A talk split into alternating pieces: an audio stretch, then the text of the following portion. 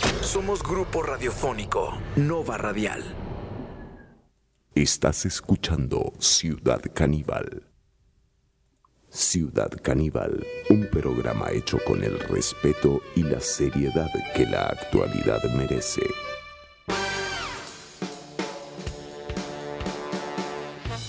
Bueno, bienvenidas y bienvenidos a este encuentro con la actualidad. El día de ayer será recordado en la historia como el día en el que la humanidad, todavía sin tener muy claro si un virus proveniente de un pangolín o de un murciélago está al borde de exterminar a la especie, eh, parece una buena idea haber traído microorganismos de Marte o traerlos eventualmente. Llegó el Perseverance a Marte, damas y caballeros, a buscar rastros de vida. Bueno, digo, si no, si no hay vida, por, por algo será que no, que no quedó nada ahí. La cuestión es que la NASA eh, hizo un esfuerzo singular, un esfuerzo eh, de Estados Unidos y de la agencia NASA para enviar el Perseverance a Marte. Llegaron a Marte y atención porque dicen que van a traer arena, polvo prehistórico de Marte, microorganismos. Yo les digo, COVID marciano es cualquier vara al lado de esto. Pero bueno, empezamos el programa también recibiendo al alma mater de Ciudad Caníbal. Está con nosotros. Eh, sí, por supuesto. Hoy voy a ser muy duro con su persona. No, no, no es Dragos Dolanescu, es Ortuño. Ortuño, qué placer tenerlo por acá, ¿eh? ¿Cómo le va, Chironi? Qué bueno. Encantado de estar nuevamente. Hoy es viernes, ¿no? Sí. Sí, sí, sí. Hoy, hoy es. eh, sí. Hoy es el día que me toca, sí. Correcto, correcto. Eh, Ortuño, qué fuerte que está sonando, ¿eh? Gracias, me, Chironi. me gusta, me gusta, así como decidido, bien. Eh, hoy con temas, eh, por supuesto, que. ¿Se acuerda cuando en Ciudad Caníbal, en Caníbal habíamos aplicado para ir al Mars One? ¿Se acuerda de aquella misión para los colonizadores en Marte? Lo recuerdo, hicimos fila, sí. Eh, nada, no, no, no. No, nos pasa- llamaron, no. Eh, fue el No doping, el doping nos frenó. ¿O no? No recuerdo, Chironi, fue hace tanto tiempo ya, ¿no? Sí, sí. pero, no. me, pero yo estoy interesado, ¿ni? Sí, sí, y cómo no va a estar uno interesado. Bueno, pero eh, Ortuño hoy también eh, nos eh, trae aquí alguna serie de eventos históricos que usted viene a, a remembrar. Hoy tengo varias notas, Chironi, para, para el programa, para que la gente esté interesada. Vamos a seguir hablando, el programa anterior hablamos un poquitito del emperador chino, tuve una discusión con Mariela, no sé si lo recuerda, ¿no? Era... De- Sí, sí, sí. eh, ¿Cómo era? Eh, y yo decía que el emperador amarillo era amarillo, obviamente, ¿no? sí, que- sí. Obviamente un alienígena ancestral. Mire usted. Y Mariela me lo refutaba diciendo que, que seguramente era una abstracción de la gente, así que por ahí se vestía de amarillo Claro que no era amarillo el tipo. y no era amarillo, ¿no? Sí, sí, sí. Entonces voy a, eh, vamos a estar hablando un poquito del emperador amarillo, algo a mí me apasionó desde pequeño. Mire usted. Eh, y también vamos a estar, voy a tener una Juan T. recomendación. El famoso Juan T. Juan T, exactamente. Sí, sí, sí, sí, sí. Juan T. Acá Eh, tengo toda la información que me mandó usted, Ortuño. ¿eh? Ya estuvo leyendo, hay muchísima información de él en la red, dispares, ¿no? Algunos dicen una cosa, otros dicen otra. Sí. Nosotros hicimos un resumen. Muy bien, Ortuño, me gusta. Bueno, hoy vamos a estar, me gusta, ¿eh? Eh, cultura Tengo más, ¿eh? milenarias. Sí, ¿qué más? Tengo más. Eh, tengo recomendación Ajá. para ver el fin de semana, Ajá. una docu-serie. Mirá qué lindo sonó, ¿no? Sí, suena bien. Lo leí recién, docu-serie. Docu-serie, ¿no? Es una, muy- una docu-serie. En eh, términos de ahora es eso. Eso Exacto. hace 20 años no existía. eso. no existía la docu-serie. Esto, esta docu-serie es del 2020.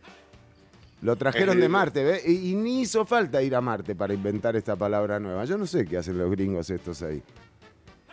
Y hay mucho, hay mucho presupuesto, Chironi. Sí. Y mm, Esta producción está a cargo de Latif Nasser, que es un investigador canadiense. Ajá. ¿no? Eh, y es, hizo esta docuserie que se llama Connected, Ajá, con, ajá. con doble N, Connected, como conectados. Sí, muy bien, muy bien. Ah. Anda bien, qué bien le está yendo a usted con esto de... Yo, estoy a emocionadísimo. usted. Ya. Yellow, Em- mira, escucha esto, Yellow Emperador. ¿En Lo qué, practiqué. en qué, en qué nivel está ahora? Eh, no lo quisiera, no, no, no me toque, no, no quiero contar. no quiero contar. Cinturón. Pero bueno, Pero digamos que es como un, un primer dan de inglés tiene usted. tengo, lo que pasa, viste, yo como empecé con el inglés australiano. Ah, se le complicó por las idiomatic expressions. Exactamente, Chironi, Sí. me, me complicó y ahora tengo un acento tan extraño, me dice la gente. Claro, claro, no se entiende. Parece argentino. Parece, me dice que no me entienden, pero bueno, yo sigo intentando. Sigamos. Estoy con Connected de Sí, Latif sí, sí. Nasser, una docu-serie Sí. eh, que explica un poco cómo los hombres estamos conectados y a la vez conectados con el universo. Mire usted, ¿No? eh, reconectados Está muy, están. interes- está muy interesante, con un humor, eh, él es muy Muy que- chispa. Eh, ah, chispa. tiene chispa. Él tiene chispa, sí, bárbaro. Y entonces, esto lo recomiendo para el fin de semana. Muy bien, y la de, de esta, de esta ¿De cuál? docuserie, Ah, de, bien. de sí. esta docuserie, de esta docuserie, voy a hablar específicamente de un capítulo que se llama Digit. Digit. Ah, digit. Yo entendí digit. Digit. Digit. Claro, y en australiano nosotros le decimos así, digit. Claro. Digit. Muy bien. Sí, sí, sí. Y vamos a hablar sobre la ley de Benford, Chironi. Bueno, no, mire qué programa. ¿eh? Yo mejor me quedo callado todo el resto del programa. ¿Para qué voy a amargar la existencia de este contenido, ¿no? Con las No, no, yo noticias. lo necesito, lo de la, necesito de la actualidad. ¿eh? Es impresionante también. eh, atención porque el ministro de Turismo anunció que los turistas de Marte ya pueden ingresar al país ¿eh? con una prueba PCR eh, negativa, eso sí. Pero ya está todo listo, ya en Liberia está todo listo. Lo que, lo que no me pareció muy cool fue el recibimiento. No había nadie. Nadie fue a recibir. Acá un- todo un tema, miles de millones de dólares invertidos en un robot que eh, viaja a través del espacio. eh, eh, luego una sonda atraviesa la atmósfera marciana para que se despliegue un, para- un paracaídas que luego tiene una especie de helicóptero que suelta el robot. Bueno, todo esto y no había un solo marciano para recibir esto, Ortuño. Son creo- nihilistas los marcianos. No les importa nada a estos marcianos. No, yo creo que. Yo creo que estaba. No. Sí, yo creo que estaban ahí. Y sí, seguramente, Chironi. No se quieren dar a conocer. Sí. Y claro, ven lo que está haciendo uno acá, que te van a querer ir a recibir, ¿no? Mejor hagamos como que no pasó nada. Que no estamos. Sí, sí, mejor hacete el boludo, ¿viste? O sea, escondete porque o, estos tipos vienen en serio. Bueno, eh, también eh, les decimos eh, que mm, estaría bueno, ¿sabe qué? Ya que fueron a buscar vida a Marte, que nos presten esa sonda para ver si, para buscar vida en Aldesa, que no quedó nadie en Aldesa. O sea, ¿dónde están los de La Plata? O sea, ¿qué pasó con esa gente? Capaz que la invirtieron, la invirtieron en el Perseverance. Perseverance. Qué buen nombre. Perseverance. Sí. Y triunfarans.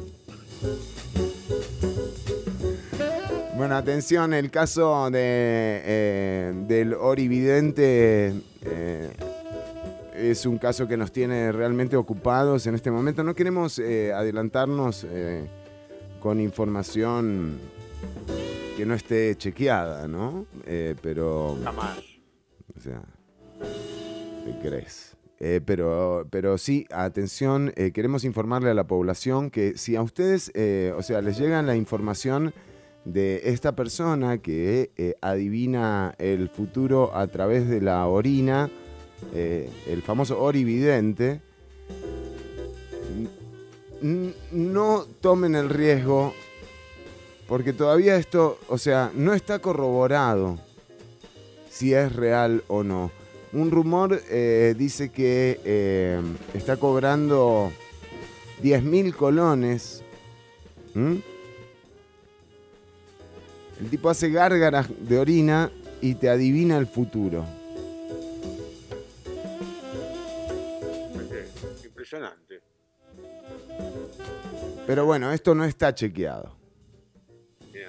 Conocí gente que hacía cosas similares, no con esa técnica. Usted, ah, hay registro, porque a mí cuando me llegaron a decir esto, yo dije, no, esto, no- esto es imposible. No, Además, la orividencia. Sí, no, la se orividencia, remota- Sí, se remota a los griegos, Chironi, básicamente.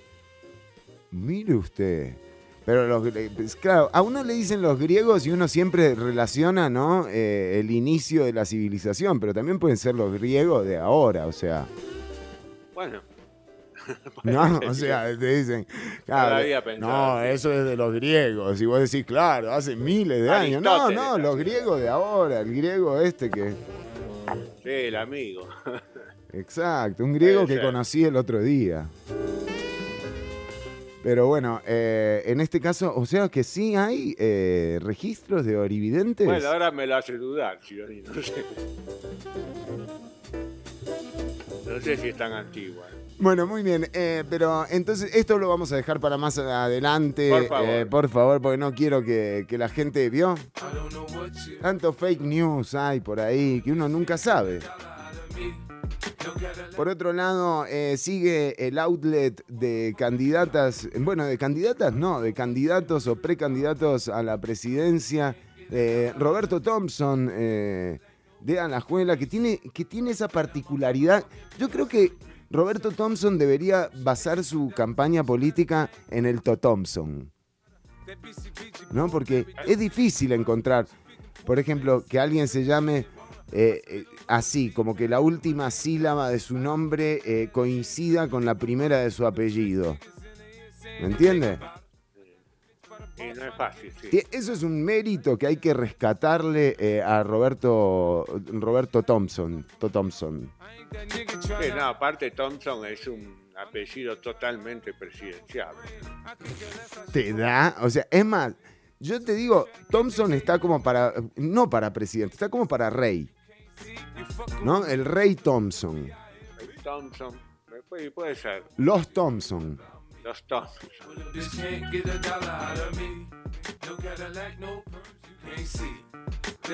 Bueno, pero eh, siguen eh, en todo caso eh, aproximándose. Realmente sí parece más que una campaña electoral, un outlet de candidatas y. Bueno, de candidatas no, en realidad no hay ni una sola candidata eh, como para agregarle un poquito de pimienta a esta interna que se están jugando los partidos eh, políticos. En eh, la Asamblea Legislativa se discuten eh, los proyectos en torno al empleo público. Bueno, y digo, en medio de esto y de la discusión que hay en torno a los privilegios eh, del empleo público, qué poco se habla del empleo privado, ¿verdad? Eh, y de lo que ocurre eh, con el empleo privado y, y estamos tan pendientes de lo que pasa en el sector público. El otro día La Nación publicaba que hay 2.000 salarios por encima del del presidente. Pero no dicen lo que ocurre en el empleo privado, que es que hay un 43% del total de empleadas y empleados privados que ganan por debajo del salario mínimo estimado. Tampoco eh, han hecho nada por regular, por ejemplo, Uber. Somos una sociedad que tiene a toda una generación en su momento más productivo de la vida repartiendo pizzas eh, en bicicleta o, o en carro o en moto. Con esto no quiero eh, decir que repartir pizza sea algo eh, denigrante para nada, es tan, es tan trabajo como el de un científico o una científica. Lo cierto es que con esta modalidad eh, parece ser la única opción que tienen las chicas y los chicos en torno al mercado laboral, un mercado laboral que además después de repartir pizzas durante 12 o 14 horas o manejar un carro durante 12 o 14 horas, tampoco tienen ni vacaciones, ni aguinaldo, ni garantías sociales y... Eh, y nada, esta es, eh, esta es la realidad de, lo que se está planteando. Es eh, siniestro estar pensando en que solamente se hable de los privilegios que tienen ciertos sectores del empleo público, pero que no se hable de los privilegios, por ejemplo, que tienen los mismos directores, CEOs o eh, gerentes de Uber con respecto a los empleados que ni siquiera son empleados eh, de, Uber, por ejemplo, o de algunas de estas aplicaciones que están eh, precarizando la, el, código de trabajo y también, por supuesto, a toda una generación en su momento más productivo de la vida. Bueno, miren lo que pasó en el Reino Unido. Hoy, viernes, la compañía estadounidense de transporte Uber fue condenada a clasificar a sus conductores como trabajadores y no como autónomos. Aquí hay un debate en, el Reino Unido que tiene que ver eh, con que eh, los trabajadores de Uber es lo que decíamos antes, ¿no? no reciben ni vacaciones, ni garantías sociales, ni tienen derecho, por ejemplo, pregúntenle a cualquier chofer, ¿no? ¿Qué es lo que pasa cuando los echan? O sea, no hay ninguna posibilidad de apelación, no tenés derecho a nada. Bueno, eh, la sentencia del Tribunal Supremo eh, del Reino Unido dice que a partir de ahora los trabajadores de la empresa deben tener derecho a todos los eh, derechos básicos y vacaciones pagas que estima el eh, Código de Trabajo del Reino Unido. De esta manera la sentencia reconoce a los choferes como trabajadores o workers, que es una categoría eh, del Código de Trabajo del Reino Unido, pero no como empleados, no son empleados, eh, que, en la, que en la legislación británica, bueno, tienen mayores beneficios. Sin embargo, ese estatus de workers también descarta la posibilidad de nombrarlos como autónomos. Eh, esto, esto fue una disputa que comenzó en el 2016 eh, con las quejas que eh, hicieron los conductores Yasem Aslam y James Farrar. Ellos fueron sometidos a una prueba en el, en el tribunal para comprobar sus condiciones laborales. las declaraciones, cito comillas, de eh, Mark Keynes, el eh, trabajador de Uber en Londres desde hace cinco años, dice, ser conductor de Uber puede ser estresante. Ellos te pueden prohibir conducir para ellos en un instante y no hay proceso de apelación.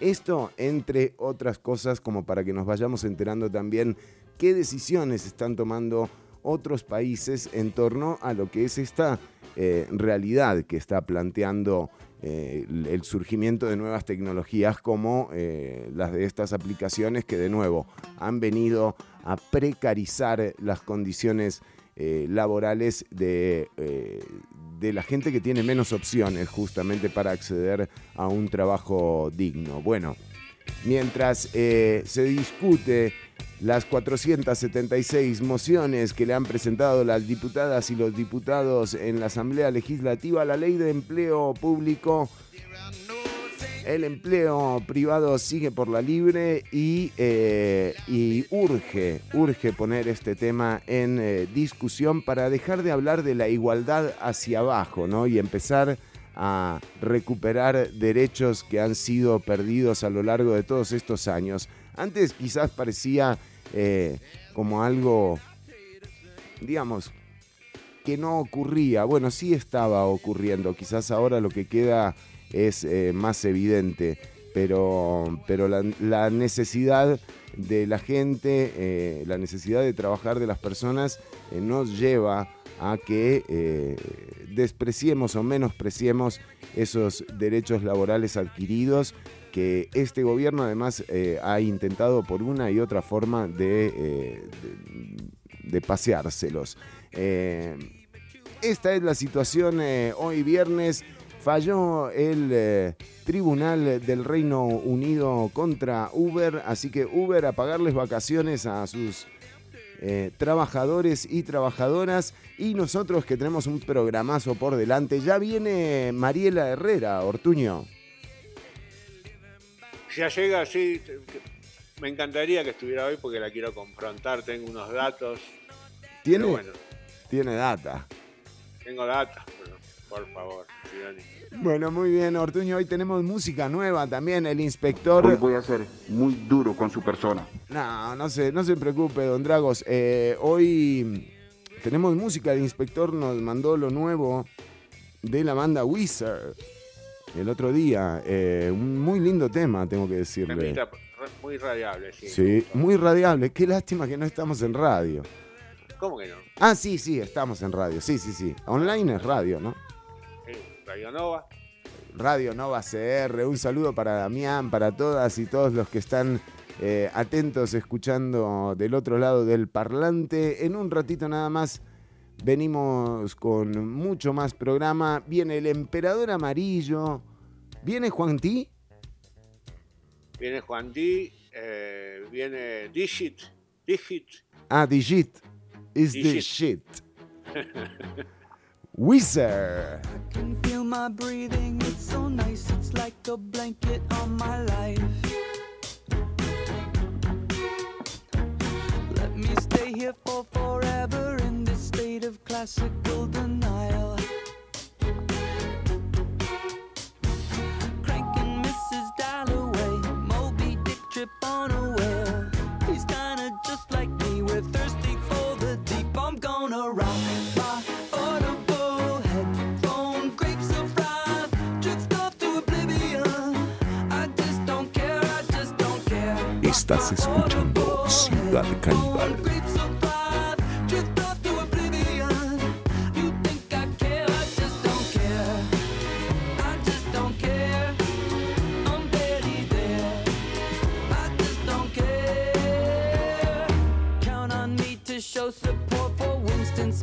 1980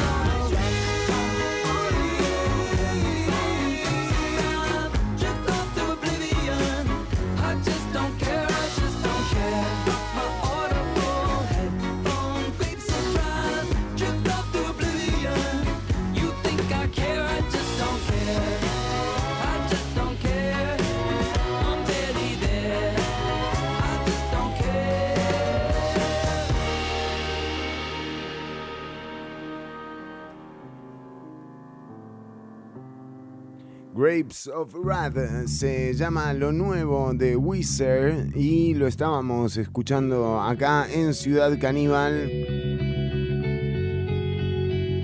Bueno, eh, la semana que viene hay, bueno, creo que ya está hecho el anuncio en torno a la política migratoria estadounidense que vendrá con algunos cambios y vamos a tener la semana que viene eh, en directo alguna noticia también sobre este tema, así que eh, no se pierdan. La semana que viene tenemos programas cargados de, información, así que no se los pierdan. Eh, lunes, miércoles y viernes podés escuchar Ciudad Caníbal en vivo, así como eh, acceder al podcast en Spotify o en Anchor o entrar a unabulla.com y eh, escuchar eh, el episodio del día o episodios eh, anteriores.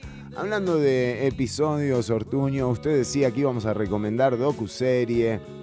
Me imagino que se viene la puntuación, los ortuños. También le decimos eh, que se anunció la salida de eh, la biografía de Fito Páez, que va a estar también en Netflix en los próximos días. Vuelve El Marginal también, la cuarta temporada de la serie argentina. Eh, y un par de, de salidas más. Pero usted tiene algo especial. Exactamente, Chironi. Es más, yo diría que usted tiene, tiene muchas cosas especiales. Bueno, no sabía decírtelo eso, Chironi, la verdad. No lo creo tan así. Créalo, Es humildad. La humildad es lo que me créalo, pone créalo. arriba. Sí. Bueno, eh, sí, en este caso les voy a recomendar para ver este fin de semana una docu-serie. Lo voy a decir esa palabra todo el tiempo porque me encanta. Qué lindo queda, ¿eh? Eso sí que... Sí, docu-serie, ¿eh? Muy lindo, muy lindo, la verdad. Queda como que uno sabe, docu-serie es de... Exacto, ¿no? exactamente. Te da como un poco de chapa Te da como que trabajaste en la misión del Perseverance. y transparencia. Y mm, en este caso es del 2020, esta serie, Connected se llama, con doble N. Ajá. Connected, Connected. que es del productor... Ahí está, me gustó esa música. Ajá. que es del productor eh, investigador Latif Nasser, canadiense, ya lo dije antes. Sí, sí, sí.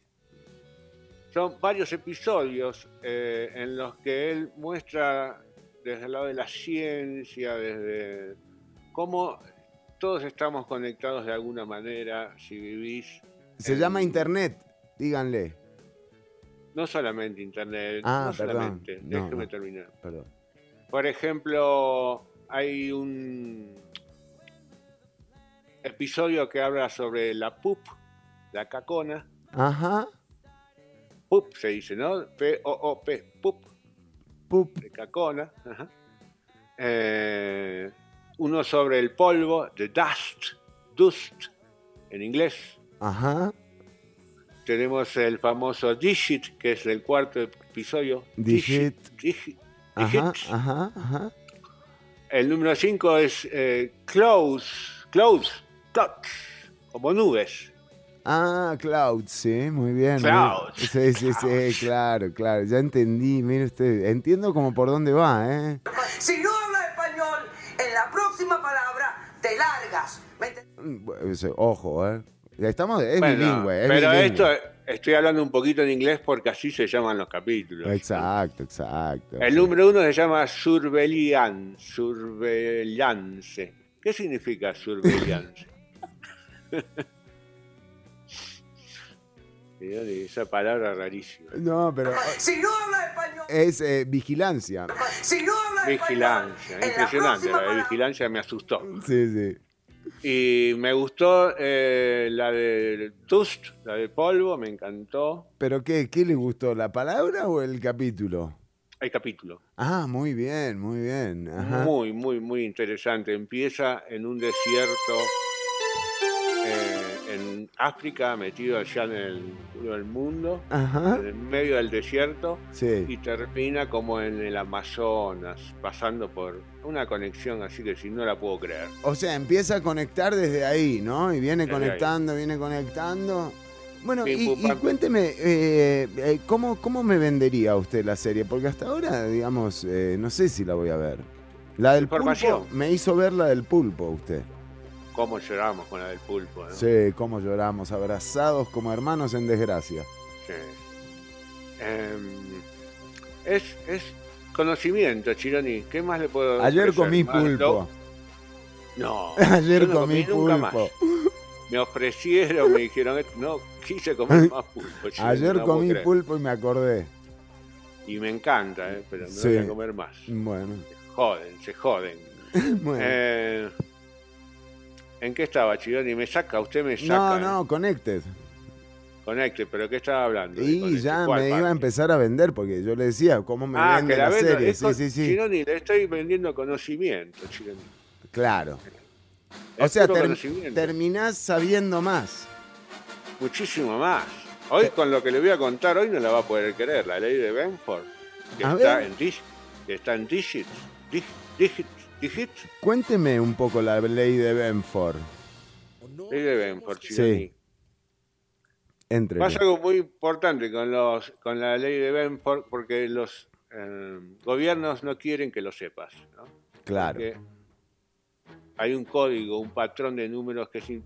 Todos, todos saben dónde empieza todo en el Observatorio Naval de Estados Unidos, Chironi. Oh, Que es siempre donde- estos tipos. Un detallecito es donde vive el vicepresidente de los Estados Unidos. Ajá, ajá. ¿no? Ahí en la biblioteca existe un libro que tiene 150 años, Ajá.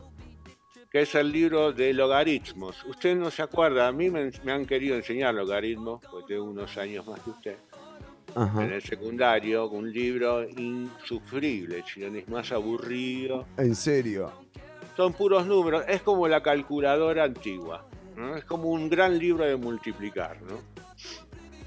Entonces, ¿qué pasó? Un día eh, apareció, mm, ¿cómo se llama? Newcomb, que es un astrónomo, para hacer cuentas, agarra el libro de logaritmo viejo que estaba en la biblioteca, lo empieza a leer y se da cuenta, mire qué detalle, Ajá. que las primeras hojas estaban muy gastadas abajo donde la gente los pasaba con el dedo. Y al final, sobre el final ya la gente no miraba. Es como manejar la computadora con cuatro botones menos. más o menos. Claro. Solo, ¿no?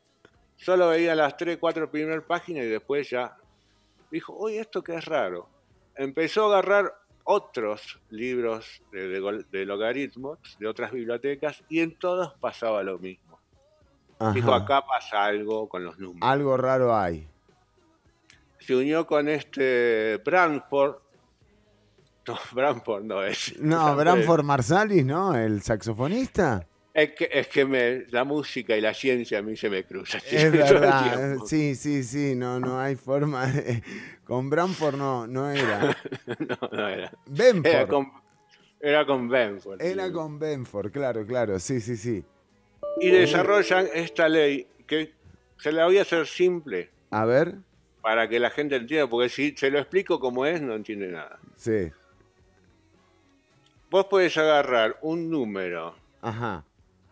Entre el 1 y el 999.999 millones, el que quieras, ¿no? Ajá. Ponele El margen. 3.500. Sí. ¿eh? Sí, 24 también puede ser, para hacerla más. No, no, pero ponele este, porque me es más fácil de explicarlo así. Con Ah, el bueno. 24 pasa también, pero Sí, ponele 3.575. sí, ¿No? sí. Sacás los decimales y dejás el primer número, el Ajá. número 3. Sí. ¿Vos pensaste que lo elegiste, que eso es aleatorio? No, Chironi. ¿No lo No elegiste? ¿Cómo? 3.575. y no, Bueno, yo pero no lo elegí pensaste, porque pudi- usted lo eligió. Pudo haber sido el 5300, el 26, el, pudo haber sido el que sea, pero elegiste ese, Ajá. con el número 3. Sí. Y eso no es casualidad. Y te explico por qué. A ver. Porque en el mundo Sí. hay un 30% más de número 1, un 17% de número 2, o sea, siempre hay más 1 que 2, más 2 que es 3, más 3 que 4, más 4 que 5, Ajá. y eso forma una parábola, Sí. que es la ley de Benford. Y esto se aplica para todo en la vida, Chironi. Eso es lo más extraño. Lo puedes usar en el deporte, en la música, y te voy a dar algunos eh, datos que te van a impresionar. Por favor. por ejemplo, lo emplean para descubrir si estás haciendo fraude en, tus, en la declaración de impuestos. ¿La ley de No Benford? Ah, por eso, ellos no dicen que la usan. Elian Villegas sí la ahí usan. está con la ley de Benford. Podés sacar todo. ¿Usted se acuerda alguna vez de una empresa llamada Enron? Sí, sí, Enron, uno de los grandes escándalos eh, económicos de La principio. descubrieron por la ley de Bedford. No. Porque si vos, agar si vos declarás los impuestos como los tenés que declarar, Ajá. en la declaración buscás los números y va a haber un 30% de número 1, un 19% de número 2 y así sucesivamente se hace la curva de la ley de Bedford. Si vos los alterás, esa curva cambia. ¿Eh? Y ahí es cuando se dan cuenta de que Aldesa se está llevando toda la plata, digamos. Así descubrieron a la gente de Bedford que dibujaba los números para llegar a sus metas, ¿no? Mire y descubrieron usted, la ley de Benford. Y esto La está en este documental eh, que usted acaba de... Esto está, esto La está. Te voy, a dar, un- te voy a dar algo más impresionante. Por ahora. favor. Por ejemplo, en la población, ¿vos te crees que, eh, o pensás que tus padres eligieron mudarse de Argentina a Costa Rica, por ejemplo, Eligieron, sí, sí, en el eh, 80 fue eso. en el 80? O Correcto. Que la- una persona se muda de una ciudad a la otra por el trabajo, Ajá. o porque nacieron los hijos y quiere estar cerca de los abuelos. Es Exacto. mentira, No. es mentira, Chirioni. Y, Te voy a dar un ¿y cuál dato. Por ejemplo, usted agarra las 19.500 ciudades que hay en Estados Unidos, ¿no? Ajá. Número de población. Va a haber un 30% de habitantes más... Eh, así hace toda una curva, igual sí, que la ley de sí, sí, sí, ¿no? sí, sí. Esas mismas ciudades hace una estadística en 1910 y tenían exactamente la misma curva, Chironi. Pero entonces, o sea, es como una proporcionalidad, es eso, la ley de Benford, o sea, es como una constante. Es Eh. una constante. ¿Es una constante? Sí, claro, Chironi. Bueno, Aparece en todos lados, aparece en el deporte, donde uno piensa que le pego con la derecha porque y todo lo decidís. No, Ajá, porque después ajá. hay estadísticas, Chironi. Hay estadísticas de pases de gol, de corners, de las patadas que se pegan, todo. Los analizás, ley de Benford, en todos, en el básquet, en el fútbol, en, el, en lo que sea. Analizaron la música de Beethoven, de, de Mozart, de Sí. todo. Analizaron la duración de cada nota. ¿no? y ¿Cuánto también da la curva de la ley de Benford. la ley de Benford en todas. Entonces el tipo dice, ¿qué es? La música, es Ajá, el cerebro, Ajá. Está en la naturaleza, está en la naturaleza, ¿qué pasó? ¿Qué hicieron? ¿Cuál es la otra prueba? Tomaron la medida de todos los volcanes del mundo, desde el más grande hasta el más chiquitito. Hay un Fueron a medio con- 30% Sí. ley de Benford. Ah, bueno. Y bueno, y esto puede ayudarnos, digamos, a, a- a, mm, a- a ver, digamos, mentiras o engaños en el caso de la hacienda pública. Pero ¿para qué se, se aplica esta ley de Benford? La- podés eh, descubrir fraudes eh, elec- eh, en las elecciones, por ejemplo. No. Pues, si alguien varía, si uno pasa el 1% de un eh, presidente a otro, de un candidato a otro, ya la ley de Benford se dispara, desaparece.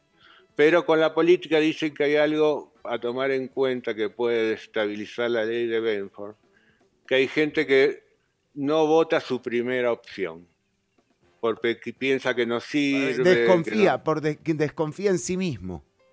Es No, un porque de piensa que- piensa que es un candidato que no va a poder llegar a tener la cantidad de votos como para pelear, entonces prefiere dárselo a la segunda o tercera opción, Ajá, por ejemplo, para sacar a Trump.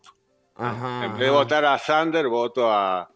a Biden. Entonces eso, esa- eso puede cambiar un poquito la, la ley de Benford. Bueno, mire usted, o sea que, eh, digamos, Johnny Araya seguro que vio la ley de Benford, por eso no, ni se presentó a la segunda vuelta.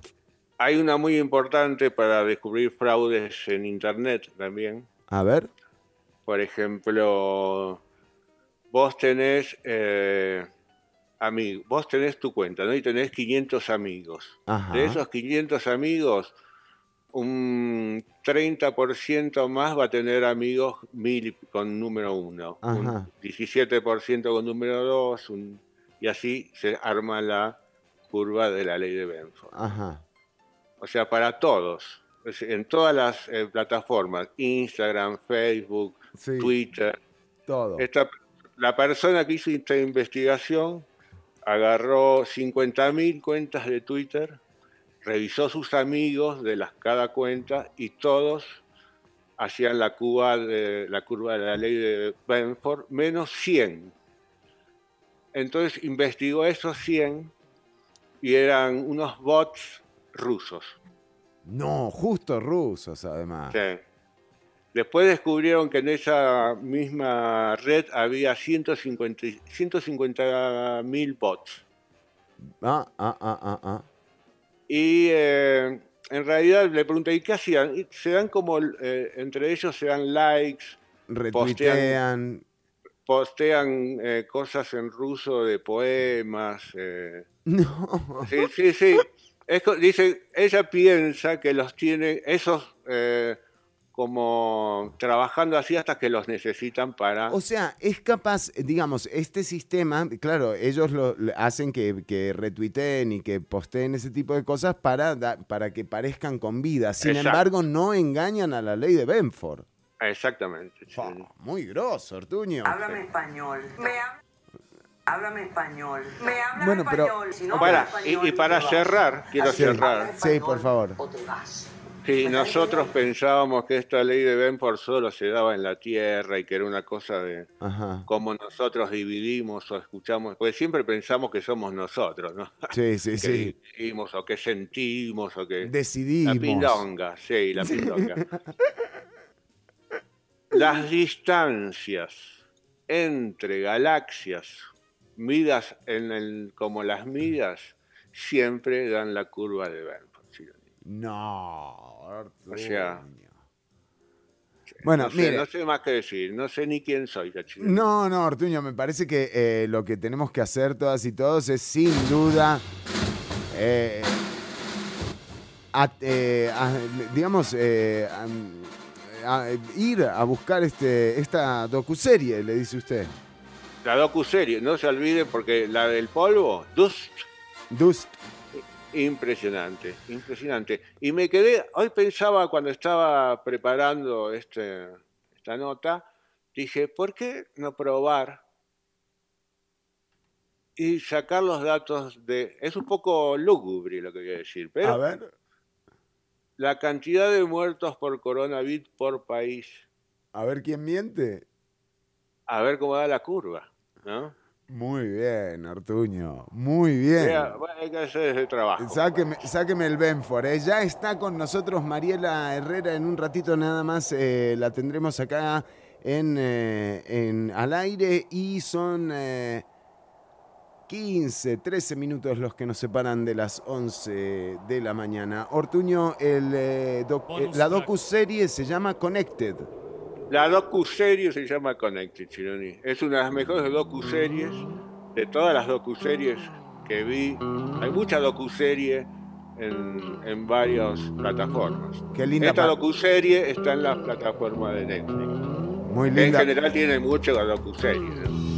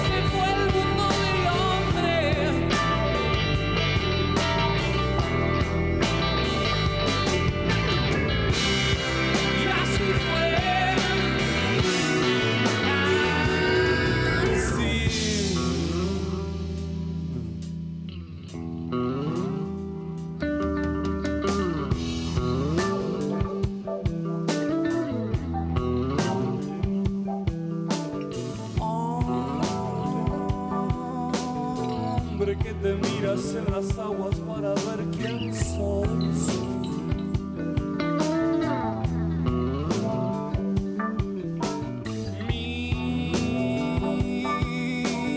Mírame si quieres verte porque imagen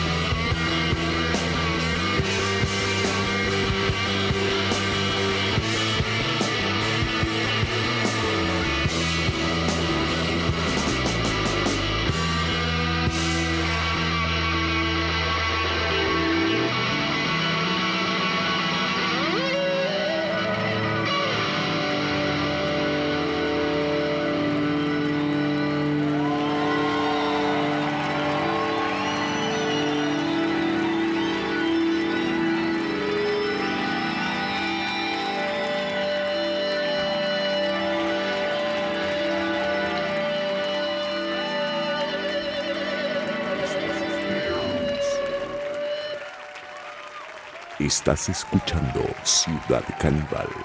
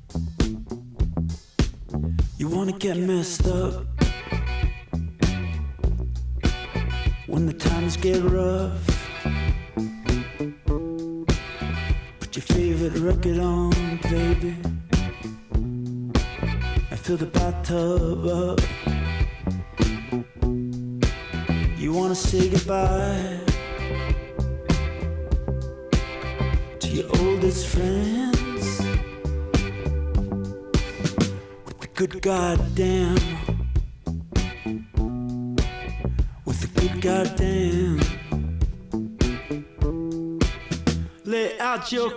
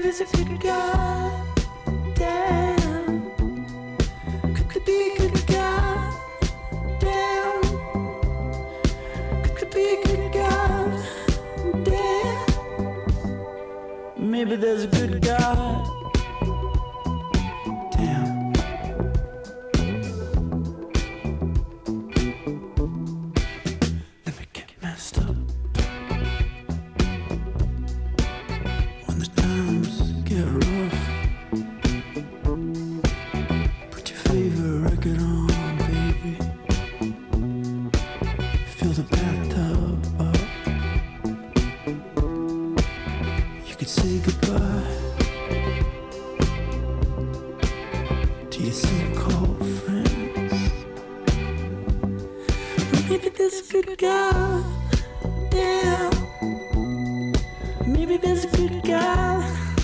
Damn. Maybe there's a good God. Damn. Maybe there's a good God. Damn. Could there be a good God? Damn. Could there be a good God? Damn. Maybe there's a good God.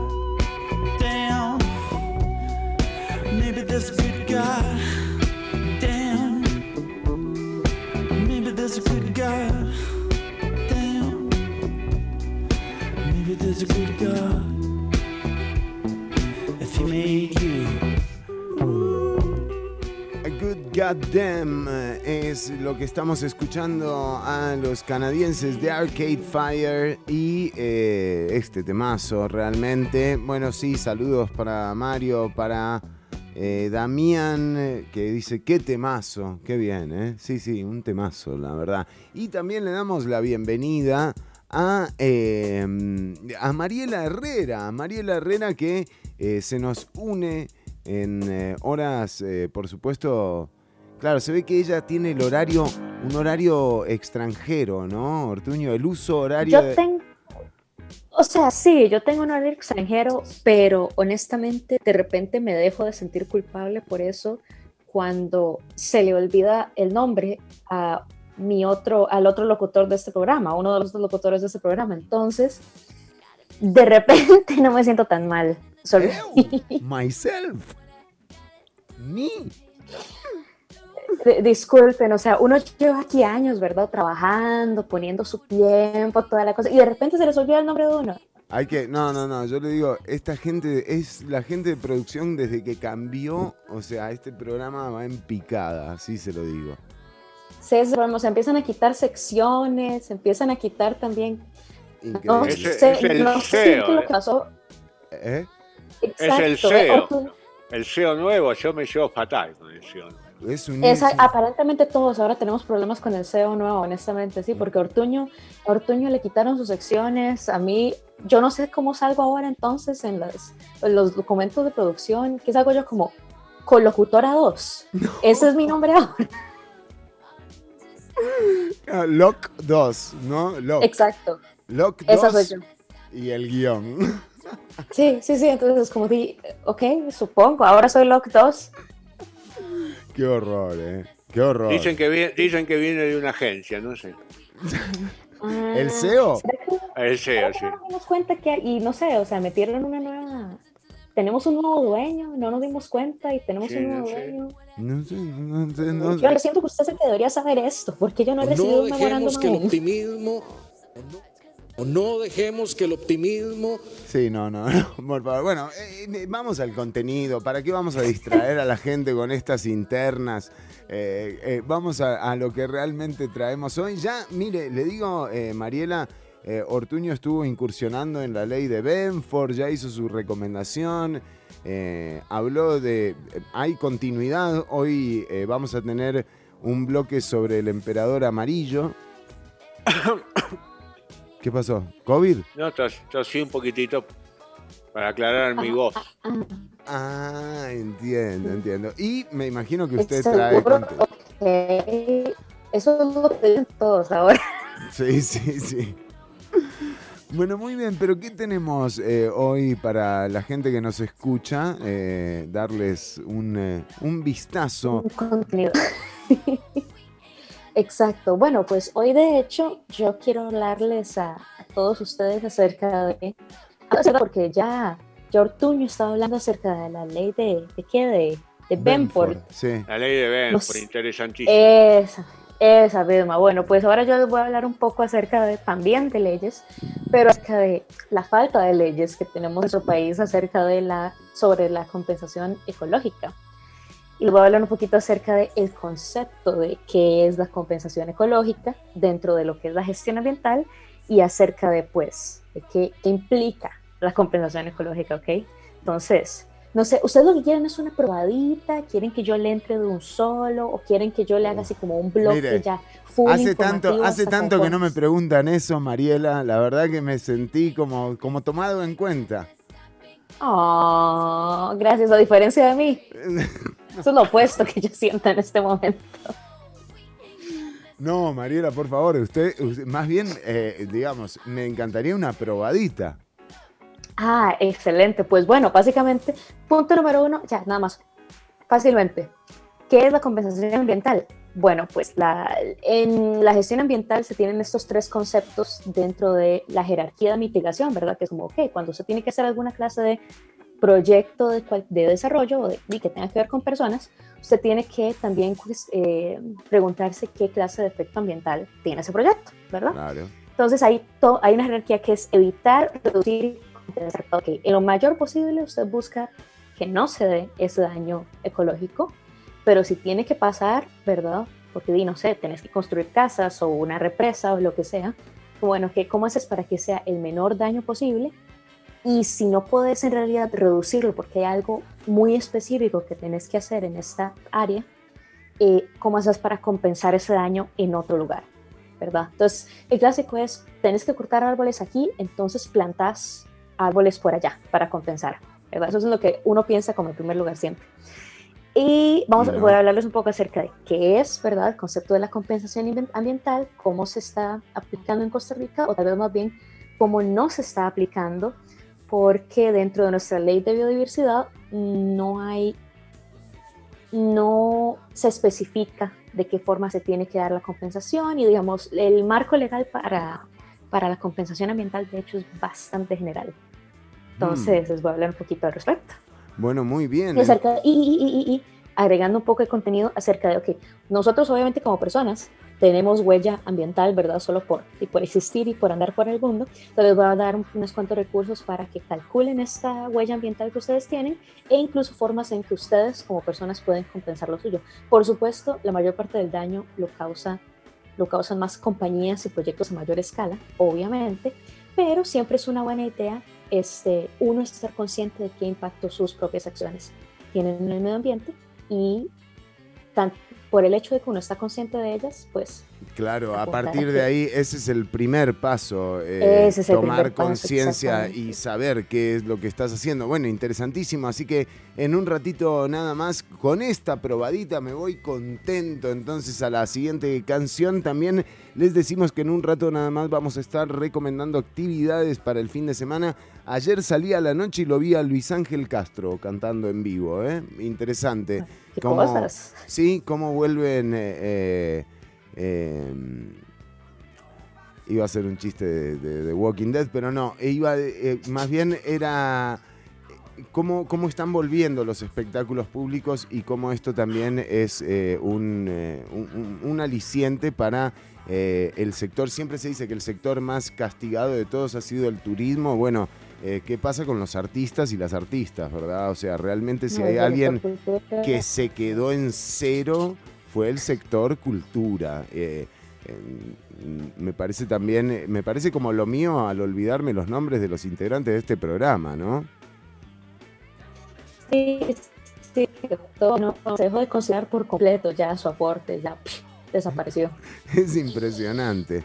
Eh, entonces, eh, nada, por favor, eh, apoyar estos espectáculos y con los aforos que recomienda Salud. Pero volverán las actividades y aquí tenemos una serie de recomendaciones para, para este fin de semana y para la semana que viene. Atención, Pérez Celedón, porque hay actividades por allá. La gente de la no bienal tiene, tiene conversatorios, tiene charlas. Bueno, en un rato también te vas a enterar de esto acá en Ciudad Caníbal. Vamos con música nueva, eh, en este caso el nuevo rock. Al nuevo rock le sobra trap. Esto es Rangos 2, Peque 77, con Rubén Rada. Pero soy santo, tu chica vino porque quiere más rango. La estoy chingando, con todo blanco. Si Justin Bieber lo tengo cocinando. Fuera del patio me están odiando. Y esa fechoría de la que estoy burlado. Pisa los sapos, no quiero sapo. Mueve la chapa para el enamorado. Peque, siete, siete. Yo no soy blanco, pero soy blanco. Tu chica vino porque quiere más rango. La estoy chingando, el cuarto todo blanco. Si te invito, lo tengo cocinando. Fuera del barrio, me están odiando. Y sé fechoría de la que estoy burlando. Tira los sapos, no quiero sapo. Mueve la chapa para lo enamorado. Túmbame la casa, los chaps y el trapo. Y los chaps y lo mueve like, uh. Ay, muéveme la cola, los chaps de acá para allá. It like, uh. Ay, túmbame la casa, los traps y esta quiere trap. Ven, chequealo like, la cola, los de acá para allá.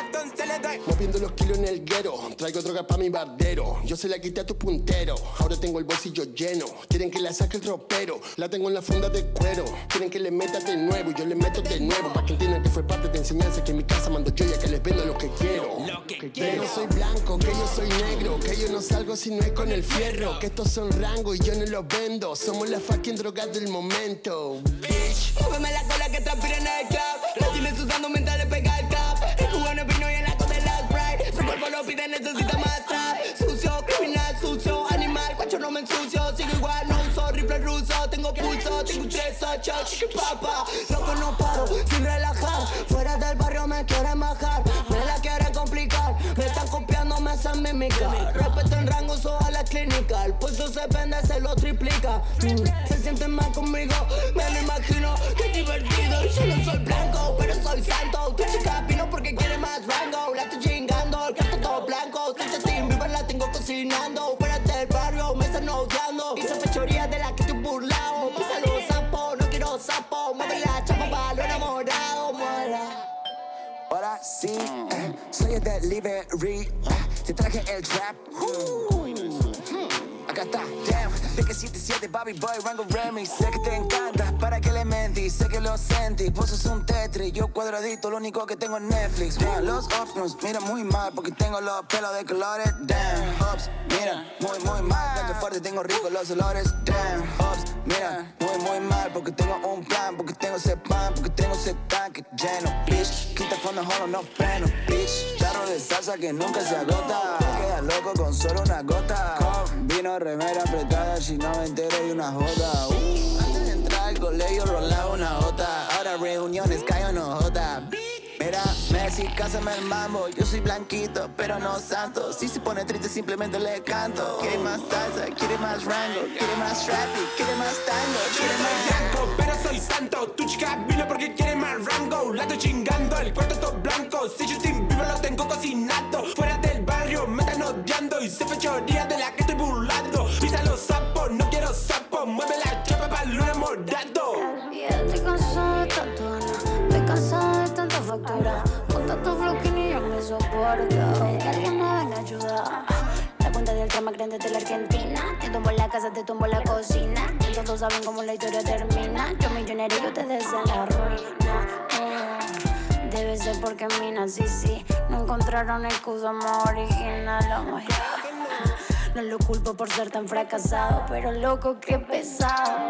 Respeto en los rangos, la jefa está al mando. Cuidado con lo que andan hablando. Los están esperando, el pequete afilado, neo te está apuntando. Te conviene, voy a bando. Yeah, ahora estamos de vuelta con el 77 Tu cara de miedo cuando yo llegué. Con el dedo meñique probamos el paquete. Mucha mercancía tengo pa' vender. La carabina sonando allá afuera. Todos mis chicos disparándote Todo mi equipo jugando en primera. Todos preguntan por la MDB Oh, ven, juro que no soy un santo. Juro que ya no lo sé. Tu nena quiere mi rango. Yo tengo que obedecer. Estoy metido en el barco Estoy metido en el hotel Estoy con el peque fumando. A mejor no me molestes. Yo no soy blanco, pero soy santo. Vino porque quiere más rango. La estoy chingando, el cuarto todo blanco. Soy Justin Bieber, lo tengo cocinando. Fuera del barrio, me están odiando. Y se fechoría de la que estoy burlando. Pisa los sapos, no quiero sapos Mueve la chapa para lunes morado Ya no le pegamos al perro Estamos Rubén, pero con Rada que para un poco. Escuchábamos al Peque 77, a Kazoo, a Neo, Pistea, a Cro, a Babi, a Homer, el Mero, Mero, con Rubén Rada y el Peque 77, un temazo, realmente me encanta eh, ver cómo se están mezclando ya estas, estas dos eh, corrientes de música, ¿no? O sea, como el trap, eh, no solo trap, en realidad eh, hay grime, hay trap, hay de todo en, en- estos géneros, en estos nuevos artistas latinoamericanos y en español, y, y ya se están mezclando con, con, con las generaciones anteriores de músicos, ¿no? Que en algún momento también menospreciaron a este movimiento. eh, y que bueno, ahora los ves, eh, qué sé yo, ves a Catriel tocando con Fito Páez o, eh, o bueno, o el caso puntual del Peque 77 con Rubén Rada, que es un músico, ya hemos hablado acá, no vamos a repetir todos los días lo mismo, pero eh, en todo caso sí, esto, esto que parecía una movida eh, ya, está tomando la dimensión que se merece, ¿no? Eh, realmente todos estos chicos tienen un talento que es, o sea, que los ubica en lo musical y en el alto vuelo musical. Más allá de los prejuicios que se pueda tener por, por el método con el que se hace la música, ¿no? Pero, pero bueno, eh, mira, esto que estamos escuchando de fondo también es Woz, eh, que es, eh, bueno, el freestyler este, que además es un, o el mejor freestyler que hay. eh, en todo caso también eh, con banda, ¿no? Y también con Catriel. Bueno, Catriel tiene además un antecedente musical, el papá era músico, toca guitarra re bien y claro, los ves rapeando y de repente surgen esos prejuicios, ¿no? Pero pónganles atención que son, eh, el futuro de la música sin duda está, está por este lado. Em, además de los millones de views y de escuchas que tienen en Spotify, otro dato interesante para esa movida nueva musical es que la región del mundo que más consume Spotify es América Latina. Muy interesante. Es el mayor consumo de Spotify está en América Latina. Y todavía eh, no se ha hecho, ¿no? Como un crossover eh, del todo. eh, ¿no? Por eso digo, sirve, sirve que esta gente esté tocando, estén tocando juntos. No, no estaría mal que también la escena local costarricense empiece a llamar a estos freestylers a participar también en, en la elaboración y en la creación musical. Bueno, más allá... Pero, pues, ha sido una escena súper vibrante de, hip hop y de trap y de freestyle. O sea, todo hemos visto una, una, una- un encuentro de freestyle dan como en la calle, porque simplemente existen, ya nada más. Exacto, exacto. Digamos, Costa Rica tiene una escena súper, súper, súper, súper viva. Ajá, ajá, no, totalmente. De hecho, yo diría que es de las que más se está moviendo gente. Y de nuevo, no, no necesitan mucho, ¿verdad? Eh, en- bueno, antes, eh, prepandemia, los veías los jueves en Plaza de la Democracia juntarse. Y ahí Exacto. freestyleaban eh, los tipos, ni micrófono, nada. Que un día llevaron un micrófono con un parlantito y se pusieron ahí, pero era más gente que cualquier concierto de rock de los que haya ido. Y de nuevo, sin gran estructura, ¿no? Evidentemente están contando historias eh, que, están, que, que le son comunes a, a- a las audiencias, ¿no? Y, y ese es el- esa es la realidad. Sí, es súper orgánico. Exacto. Súper, súper orgánico. Exactamente. Bueno, pero Mariela Herrera llega el momento de adentrarnos en, eh, en lo serio, no en lo serio eh, como se lo conoce como tal, eh, como lo aburrido, sino más bien todo lo contrario. En lo serio con responsabilidad, con la responsabilidad que implica conocer algo nuevo. Así que Mm. el micrófono es suyo. Esa es una buena forma de ponerlo, de hecho. Sí, sí, es la, es, ese es el problema, ¿verdad? Porque a la gente a veces como que no nos gusta precisamente porque es, usted aprende algo nuevo y, es una, y aprende de una situación y de repente, claro, se siente responsable porque de ahí uno es un, uno es un ser, es casi como si uno fuera un ser humano con principios que cuando se da cuenta de que hay un problema dice, ah, ah, debería hacer algo al respecto, ¿no? Exactamente. Por eso la ignorancia es un refugio, ¿verdad? O sea, Exacto. Eh, sí, Sí, sí. porque de hecho, de ahí, o sea, yo les voy a hablar de algo que es totalmente posible que haya un radio escucha que en realidad mm, no haya escuchado mucho al respecto antes y luego después de eso diga, "Mm, me siento mal al respecto. Pero Claro. sabe que la idea no es deprimirse, la idea es que, ok, usted ahora sabe acerca de esto y usted puede, número uno, empezar a di, pues, concientizarse un poco acerca de su vida entera, pero la idea es que sea para impulsar a la gente a hacer cosas, no, no a. Totalmente. Pero bueno, en así fin. es, así es. Yo ya les había dicho, les había contado un poquito antes acerca de lo que es la mitigación y como la jerarquía, ¿verdad? De primero Sí. que todo, evitar hacer un daño ambiental, luego reducirlo y luego compensarlo, ¿verdad? Claro. Este, entonces, dentro de esto, de la compensación ambiental es una medida de última instancia, ¿verdad? Simplemente una forma de resarcir un impacto Claro, claro. Algo que ocurre, pero que bueno, que podría. inevitable. Ajá. La compensación no... Exacto, exacto, exacto. Nos, nos traslapamos un toquecillo, pero sí, sí.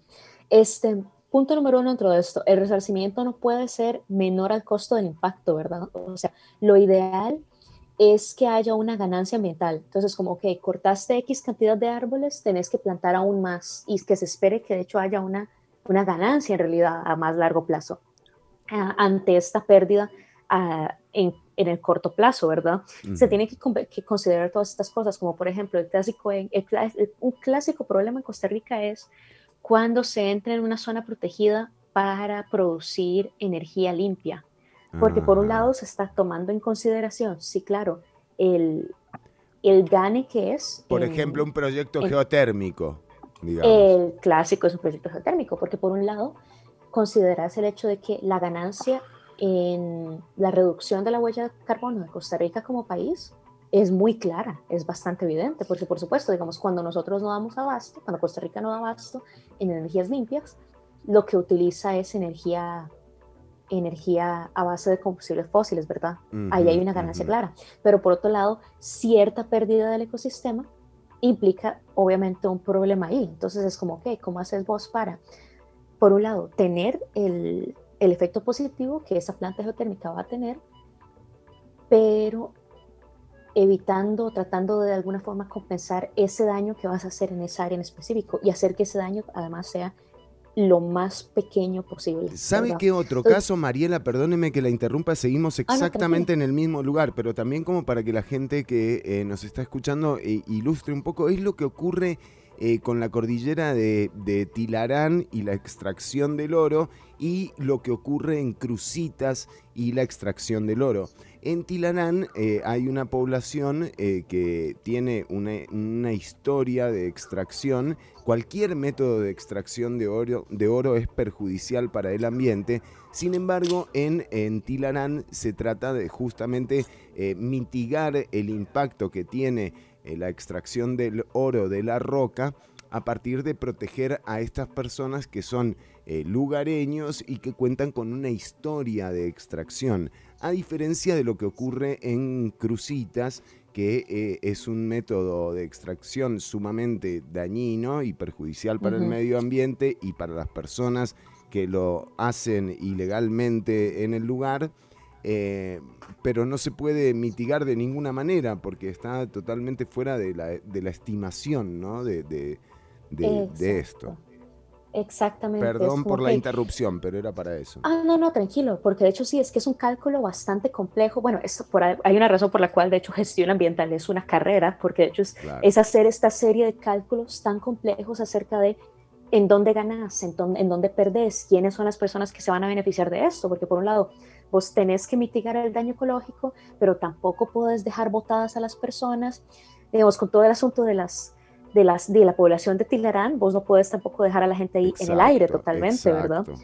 o en las con las plantas geotérmicas, de ahí, o sea, lo que sabemos es que si no hay, eh, si no se cumple con las necesidades eléctricas del país por fuentes Ujú. renovables, Va a se va a a terminar fósiles. compensando con combustibles fósiles. Exacto. Entonces, como di, ahí también terminas causando un daño y que probablemente va a ser mayor que ese daño individual que vas a tener. Entonces hay que hacer un cálculo como, ok, ¿qué hacemos aquí, verdad? Entonces, bueno, ok. También tenés que, se tiene que considerar, ¿verdad? Si, ok, tocó cortar esos árboles, tocó entrarle a esta área protegida, ¿verdad? Porque de ahí se tuvo que hacer.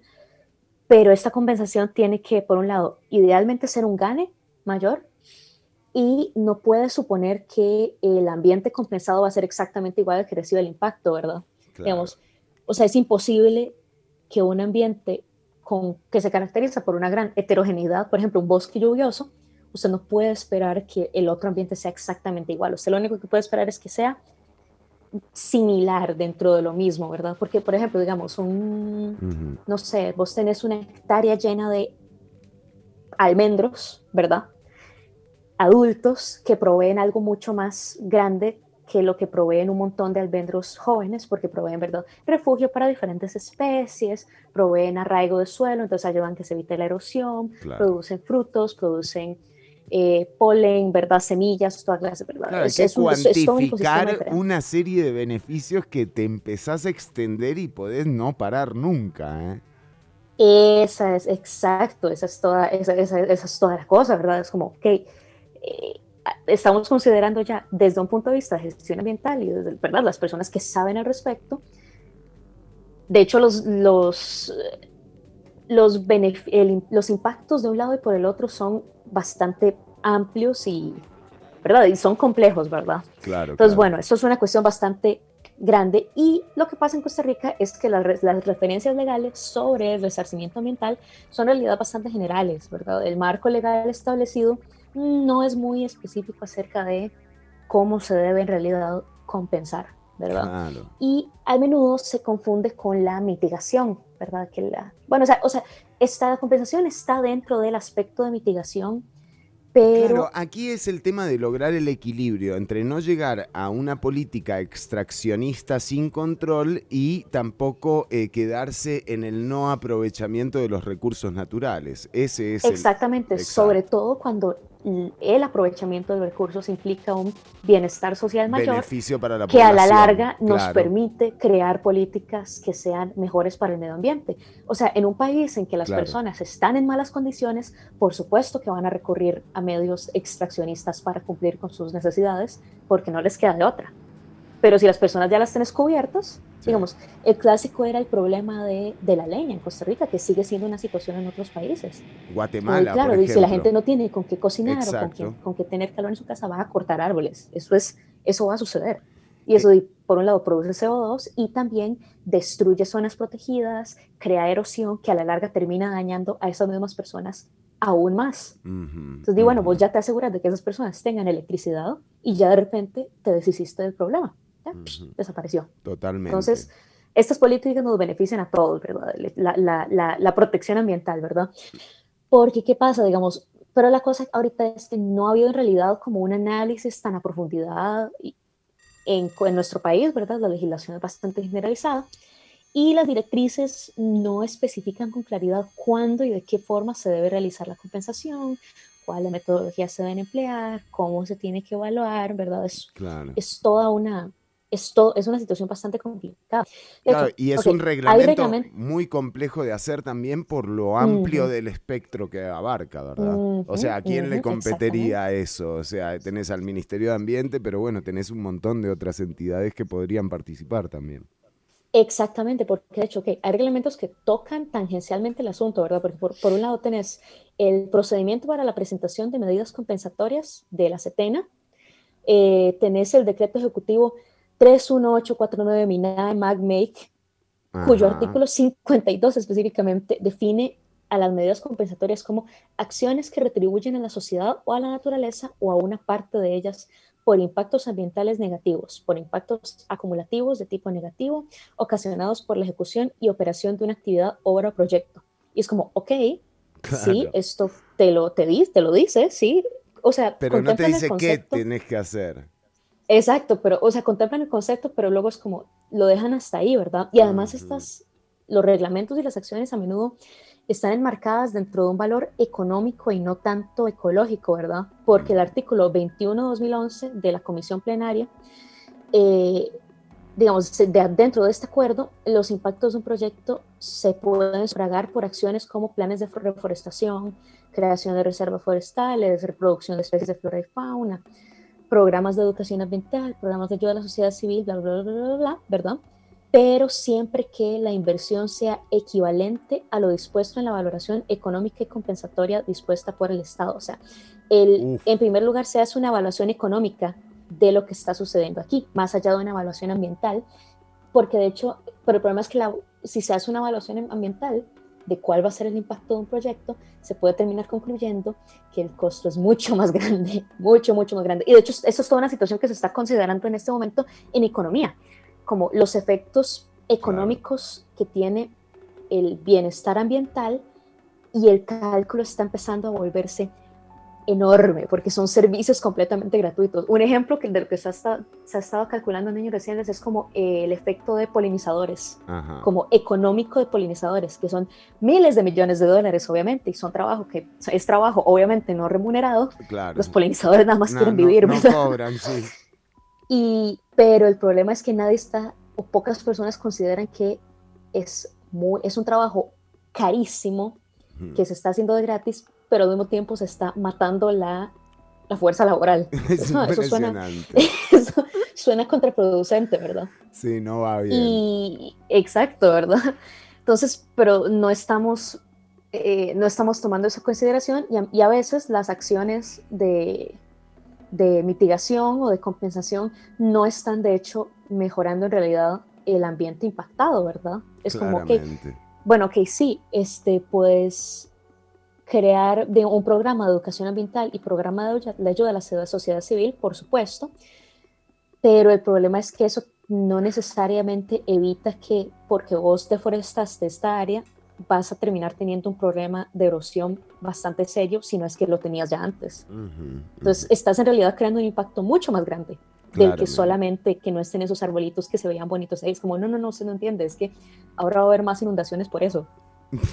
¿Qué, qué, qué va a hacer usted al respecto? Que, o sea, el impacto económico y social es mucho más grande del que usted estaba pensando inicialmente, porque la gente nada más está pensando en esa, ese efecto inmediato en vez de qué va a pasar en 10 años. Si de repente tenés inundaciones mucho más graves en 10 años en el futuro, este impacto fue mucho más grande que el que se consideraba en primer Exacto. lugar. Sí, sí, hay una Entonces- serie de imponderables, eh, hay eh, un- eh, eventos naturales que son imponderables y realmente hacen que justamente ese precio más bien suba, o sea, el precio sube un montón si empezás a considerar eso en realidad. En este momento, digamos, la ley de biodiversidad indica que las áreas silvestres protegidas son espacios, ¿verdad?, definidos como eh, designados, ¿verdad?, alguna categoría de manejo por su importancia natural o socioeconómica, ¿verdad? ujú, pero, ¿verdad? En general cumplen objetivos de conservación, ¿verdad? Y estos objetivos de conservación aplican para flora, para fauna y, si somos completamente honestos, aplica para las personas que viven en la zona alrededor.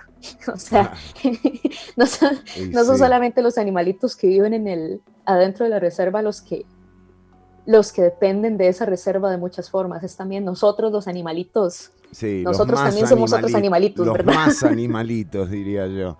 todo. Exactamente, exactamente. No, somos- no estamos por afuera de esto, ¿verdad? No, ni Este, hablar. y de hecho, las áreas protegidas han sido claves para el mantenimiento de la biodiversidad, como fuentes de recursos energéticos, de recursos hídricos, como atractivos turísticos. Son aportes muy importantes para la economía nacional, sí, pero también para las comunidades que están a su alrededor. O sea, y vos lo ves muy evidentemente con, bueno, el clásico, ¿verdad? Es como lo que yo estaba discutiendo antes con los problemas de que causan la erosión. La erosión provoca deslizamientos, provoca inundaciones, provoca líos muy, muy, muy graves para las, pues, las comunidades que, ¿verdad? que tienen áreas, amplias áreas deforestadas. Claro. Y vos te evitas eso si tenés áreas protegidas. Y también, digamos, el hecho de que se mantengan en buenas condiciones el manto acuífero del que esa comunidad bebe, depende de estas áreas que no están cubiertas de asfalto y que tienen árboles. Depende totalmente de eso. De hecho, recientemente, el año pasado en Desamparados hubo un lío enorme con la loma de Salitral, porque se, estaban se aprobó un proyecto de condominios en las faldas de la loma de Salitral, pero el problema es que por dos lados, eh, Desamparados tiene un problema ya bastante grande de presión ambiental y presión poblacional. Es el, es el cantón más Más poblado, de poblado, Costa- el segundo cantón más poblado de Costa Rica. Y por otro lado, le entra la loma de Salitral. Y la gran preocupación es, no podemos empezar a abrir esta área protegida para eh, desarrollo urbano, además desarrollo urbano privado, este, Porque te vas a porque quedar sin nos recurso jodemos todos, hídrico. nos jodemos todos, Claro. se jode toda la gente de desamparados Exactamente. porque no, porque digamos, eh, la loma literal, eh, de nuevo, retención de suelos, evita la erosión, que evita inundaciones y además mantiene bien el manto acuífero del cual toda la gente de desamparados bebe agua. Esto es muy importante. Increíble. Esto, ok, no, no tengo por no tengo que explicar por qué Sí, no. poder tomar agua es importante, ¿verdad? Este, pero el problema es que ahí estamos teniendo presiones cada vez más altas a estas áreas protegidas, ¿verdad? La energía geotérmica en el Parque Rincón de la Vieja, este, toda la situación con, que ha habido con reservas hídricas. Por suerte, esa, las presiones, por, por lo menos por esos lados, han bajado un poco porque Costa Rica ya está logrando, empezando a nivelarse en su consumo eh, energético. De hecho, toda, ha habido una situación en la que se han tenido que empezar a cerrar ciertas plantas de generación porque simplemente ya se está dando se abasto cumplió la adecuadamente a la zona. Entonces, como, sí, o sea, y ya, esta gente ya, lo que, la, la electricidad que necesitamos todos los de esta área, están bien. Entonces, y bueno, ahí queda como el backup ahí, por si, por si acaso, pero ahí está. Bueno, Entonces, o lo sea bueno que... es que Sí, sí, perdón. no, no, que lo bueno es que por ese lado, por, por suerte, está empezando a bajar un poco más la presión, dado que se está empezando ya a dar abasto bastante bien y Costa Rica se está posicionando bastante bien como país que básicamente toda su energía es renovable. Es renovable, Entonces, sí, sí, sí. Justamente. eso es no- bueno, pero va a empezar a haber un poco más, yo pensaría, obviamente yo no soy gestor ambiental, yo no estoy dentro de esta área, yo pensaría que tal vez podría empezar a haber más presión cuando empiece a haber este mayor, cuando la flota de carros, ¿verdad?, de nuestro país de automóviles empieza a ser cada vez más eléctrica, que ese es el siguiente Claro. paso, ¿verdad? Entonces, ahí va a tener que haber otro cálculo porque no, ¿verdad? Nuestro mundo, o sea, no solamente Costa Rica, el mundo entero tiene un problema enorme con las emisiones de carbono. Digamos, y estamos, y ahí, ahí sí, ahí sí nos jodemos colectivamente todos, ¿verdad? Claramente, claramente. Entonces, como, ok, sí hay que considerar esta, de que sí, la, una apertura ínfima para dar abasto dentro de ese aspecto, Sí. pero, pero sí es un cálculo bastante ¿qué? complejo. ¿Qué me vas a decir? No, no, no, quería, quería tomar en cuenta eso, ¿no? O sea, ese desarrollo eh, que arrasa con todo tampoco eh, ha sido, o sea, es lo que nos ha llevado un poco a la situación en la que estamos actualmente. Y uno dice, bueno, de nuevo, ayer eh, vimos cómo un robot eh, aterrizó en Marte en busca de rastros de vida y que va a traer... eh, polvo y microorganismos marcianos a la Tierra cuando todavía no sabemos si salió de un pangolín o de un murciélago, ¿me entendés? Eh, todos celebramos que vengan microorganismos marcianos.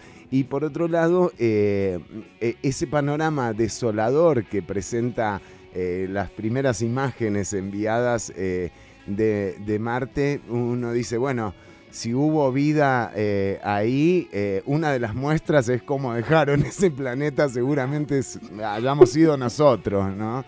Eh, y por algo jalaron de ahí. Está todo filmado en Arizona, Chironi, eso. ¡No, Ortuño! Ese, ese, ese, por supuesto que ese es su comentario. Por- por- no me extraña en absoluto. No, y yo le digo, a mí lo que me da tranquilidad fue que con lo que hicieron con la llegada a la Luna, digo, con la llegada a Marte no me preocupa tanto, ¿no? Digo, si realmente la hicieron en Hollywood, bueno, mejor, más tranquilo eh, me quedo, pero, pero lo cierto es que, es que nada, eh, es el mismo país el que mandó la sonda a Marte al que se le está muriendo la mayor cantidad de, ciudadanas y ciudadanos porque no tienen hospitales para atenderlas y atenderlos. Y Exactamente, que tiene literalmente un estado que por un punto número uno está teniendo una nevada de niveles helados eh, por el calentamiento. Me explico, o sea, ¿cómo es que usted no me puede decir que el cambio climático no es algo? Un estado que no está en absoluto preparado para eso. Y dos, que por el hecho que sea desregulado totalmente todo el grid, ¿verdad? Eléctrico del Estado está totalmente privatizado, está, está sucediendo que las poblaciones más, más vulnerables del Estado están literalmente muriéndose de frío en este momento. O sea, esto ya no es, esto no es un, esta no es una exageración, es lo que está pasando en este preciso instante. en la Porque lo que nación... dijeron fue básicamente como, bueno, es que si apagamos la electricidad en estas zonas por un periodo de tiempo, vamos a poder aguantar mejor. Es como, o sea, eh, usted técnicamente puede hacer eso, Claro. pero hay gente que se va a morir Sí. y me preocupa el hecho de que usted esté considerando eso como un como algo aceptable, así como no, no eso no es. Exacto, usted, Casualties. no considera eso, eso no es algo real. O sea, literalmente en Costa Rica la razón por la que se hizo todo el planeamiento para que no se saturara de la caja era para que no tuviera que pasar nada así, para que toda la Exacto. gente que llegue, toda la gente que necesite un respirador, boom, lo recibe y ya. Exacto. Me explico, no, no, nadie se está topando con la situación de que no haya recursos para atender a alguien, porque Sí. eso no es una cuestión que debería ser siquiera.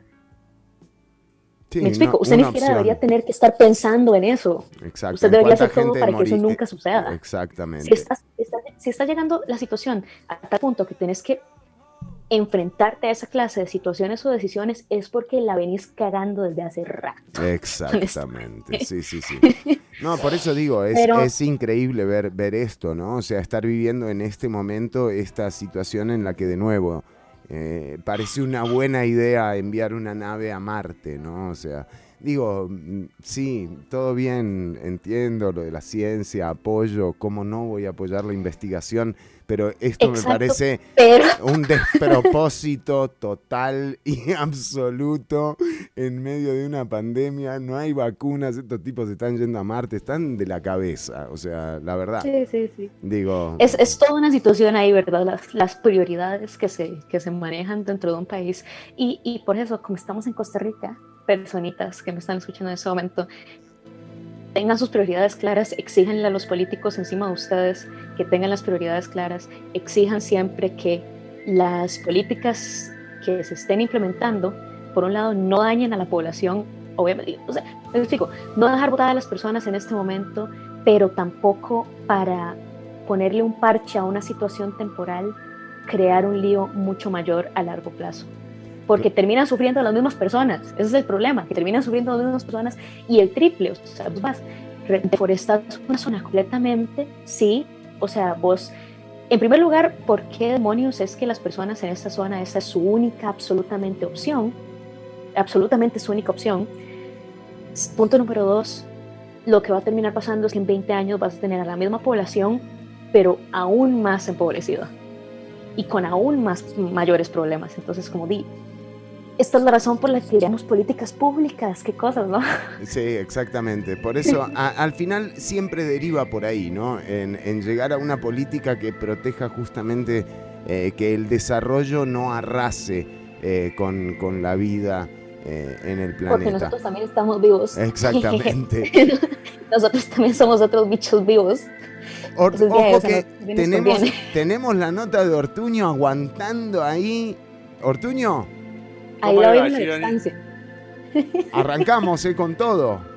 Sí, me llegó, me llegó un mensaje de la familia de Benito Durante, No. contentísima, que la habíamos rescatado, que fue el homenaje. No sabés qué emocionado que estaban. No, y yo le digo, eh, o sea, tuvimos repercusiones sobre la historia de Benito Durante, ¿eh? Me, me contaron una anécdota divina, simpaticísima. La A ver. familia me dice que el partido que lo van a ver, los de la Juventus, Ajá, ajá, ajá. Cuando lo van a ver Eh, para contratarlo en la para Juventus. contratarlo, para Sí, ver sí, cómo sí. jugaban partido, Sí. eh, erró, no, no erró, le anularon cuatro goles. ¡No! le anulan los cuatro goles y pierden sobre la hora con un gol en contra de él, Chironi. No, Artuño, claro, ¿cómo lo iba a comprar? Se reía la familia, no sabe cómo lo disfrutan. Bueno, Ortuño, vamos con música. Catriel.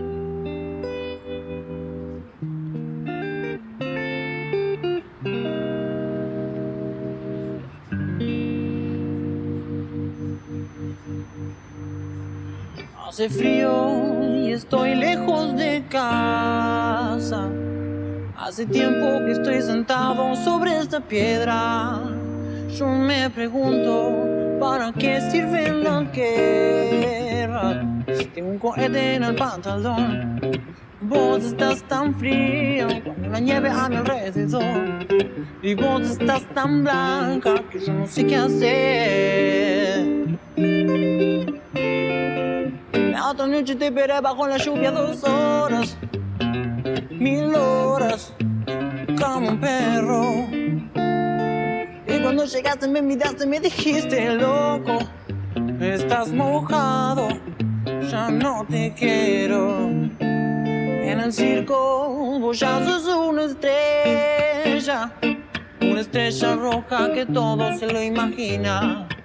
Si me preguntan, yo no me conocía, no, no. Tengo un cohete en el pantalón. Vos estás tan fría como la nieve a mi alrededor. Vos estás tan blanca que yo no sé qué hacer. La otra noche te perdí bajo la lluvia dos horas, mil horas, como un perro.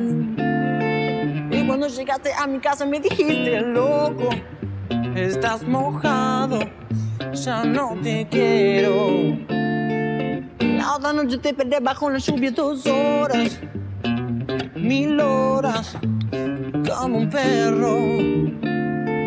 Y cuando llegaste me miraste y me dijiste, loco, estás mojado, yo no te quiero.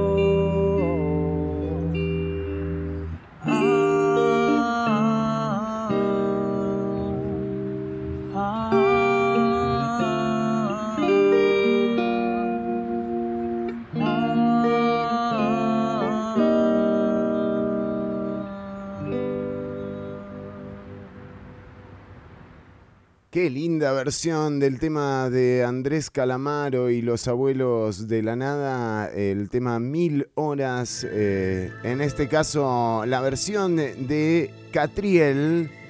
Bueno, y Ortuño, atención porque en el último bloque del programa tenemos eh, preparado la, la entrevista con Albán de la No Bienal que va a estar con nosotros charlando sobre las actividades de este fin de semana en PZ así que quédense atentos. Pero entramos, ahora sí, eh, mi estimadísimo Ortuño, al tema, eh, eh, un tema que ya se podría decir recurrente o que tiene un grado de continuidad, ¿verdad? Ya había usted mencionado la existencia de Juan T.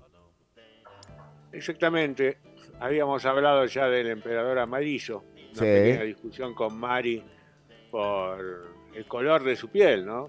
El emperador amarillo es amarillo, obviamente. Por algo lo Color dicen así. mostaza. Ajá, ajá. Mostaza, bueno, mostaza.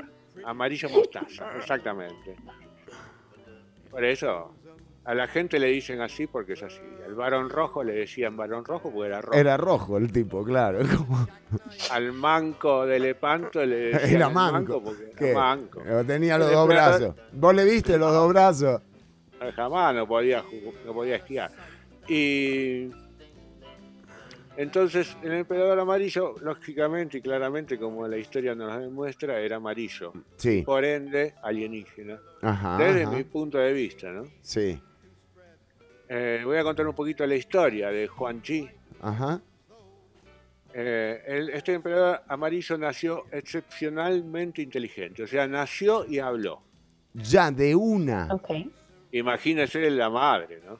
Y- sí, o sea, pero ¿qué dijo? Es la, es, es, es la Tengo hambre, dame la teta, algo así le dijo. Sí, sí, porque Ah, era. ok. El tipo Ay, iba, wow. iba a lo que iba, ¿me entiendes? O Sí, sea, tenía hambre, hijo, nueve sí, meses. No, sí, tuvo sí, dos sí. años. Esta- fue así, porque ella recibió un rayo, Ajá, Ah, ok. porque fue así, recibió un rayo, sí. tuvo dos años embarazada y nació Juanchi. De un rayo la embarazó. Mira, De esta historia sí rayo. que es. Y nació hablando. Ya arrancamos, viste, con una historia. mm, Sí, sí, ya es, ya es fuerte. Un rayo pudo haber sido tecnología extraterrestre, un láser Sí, que llevaba ADN. Sí. Vaya a ser, no sé, me imagino muchas cosas, Chironi. Sí, sí, sí. Uno de los cinco. Mira, aquí estamos viendo en el video. eh, si quiere, Mari puede eh, unírsenos en el video que estamos transmitiendo. También le saludamos a la gente que se nos está. eh, que se está juntando eh, a través de Facebook, este emperador, algunas leyendas dicen que tenía cuatro caras, no porque era falso, sino porque podía mirar hacia todos los lugares, ¿no? norte, sur, este y oeste. Era increíble, Chironi. Yo pensaba, no es, ok, podía mirar hacia todos lados, que como hacia arriba, hacia abajo, hacia la derecha y hacia la izquierda, o sea. No, No, no, hacia, adelante. No, no. Hacia adelante, hacia atrás. No tenía tortícolis. no, tenía, no tenía que girar la cabeza, era impresionante. Se, se- se resuelven muchas cosas así, ¿eh? Y cuando miraba para arriba, también miraba para abajo. Era. Todo me hubiese encantado ser. ¿Eh? Es difícil, ¿no? Para, eh, por ejemplo, para el que le tenía que hablar. Bueno, no sabías nunca si te estaba viendo. Yo tenía un compañero del colegio que era así también. No, él te está viendo siempre. Siempre. Siempre. Amarillo es increíble. Bueno, entre otros. vivió alrededor de 110 años, que no es poco, No. ¿no? Hasta, mire esto es lo que dice la leyenda, ¿no? Sí, O la, his- o la historia. Para los chinos es historia esto, claro. es leyenda. Eh, a los 110 años él decide que ya llegó como a lo máximo Ajá. y baja del cielo un dragón dorado No. de piel de piel metálica Sí. Se lo lleva Se lo lleva al emperador. al emperador. Él da una vuelta por la ciudad, la gente quiere que se quede. Escucha Sí. esto, la gente quiere que se quede, lo agarran de la ropa, que yo, él se saca la ropa, le deja la ropa y se Queda va. en bolas el tipo.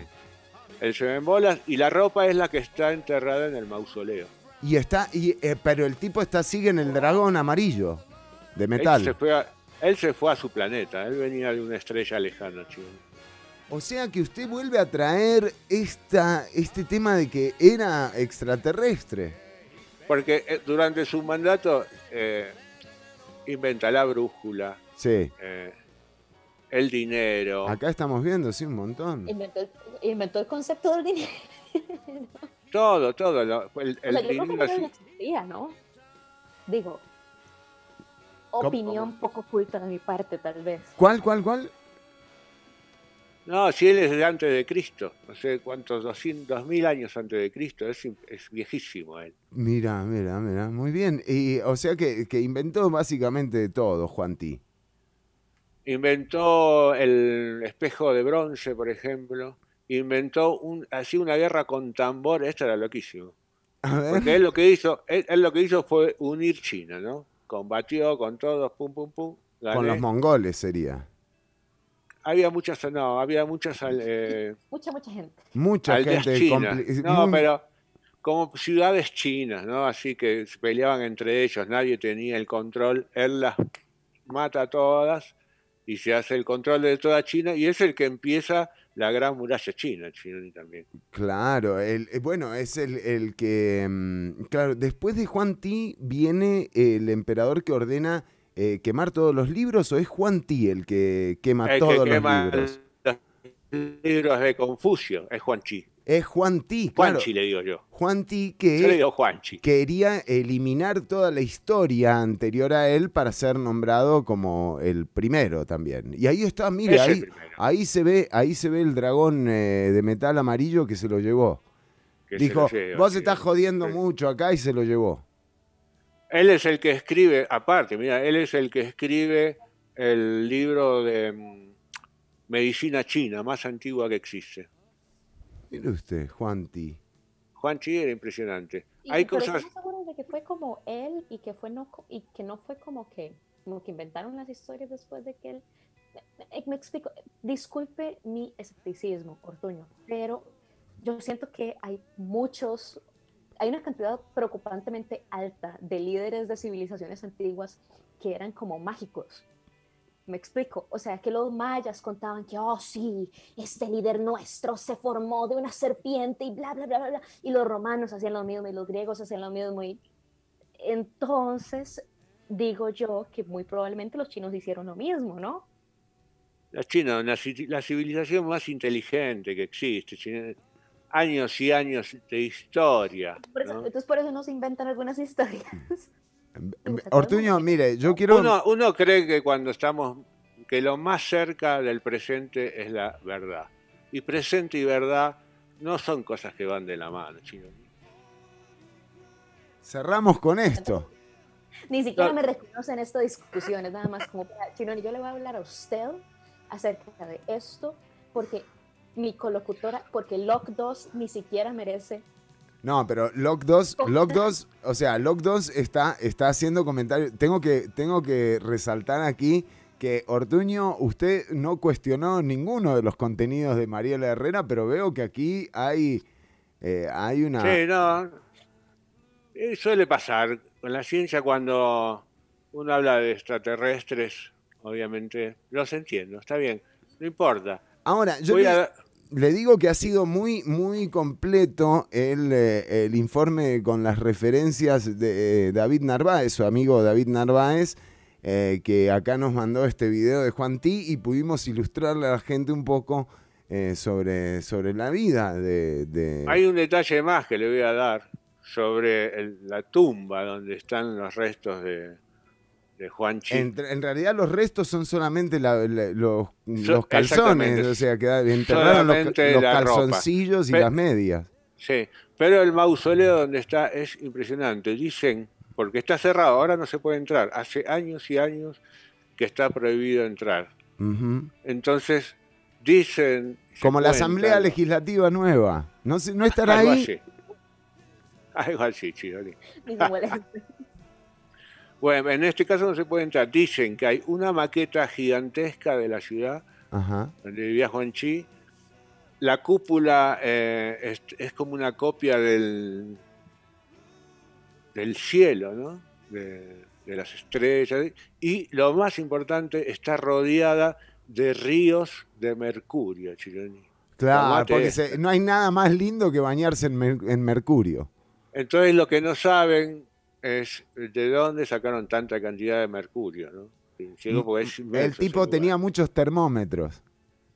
Pues, Y es entonces inventor del los rompía, sí. los rompía y llenaba ahí de mercurio todo. Sí, no, ni me, me hace reír cuando no me toma en cuenta. No, no, pero bueno, son, son teorías.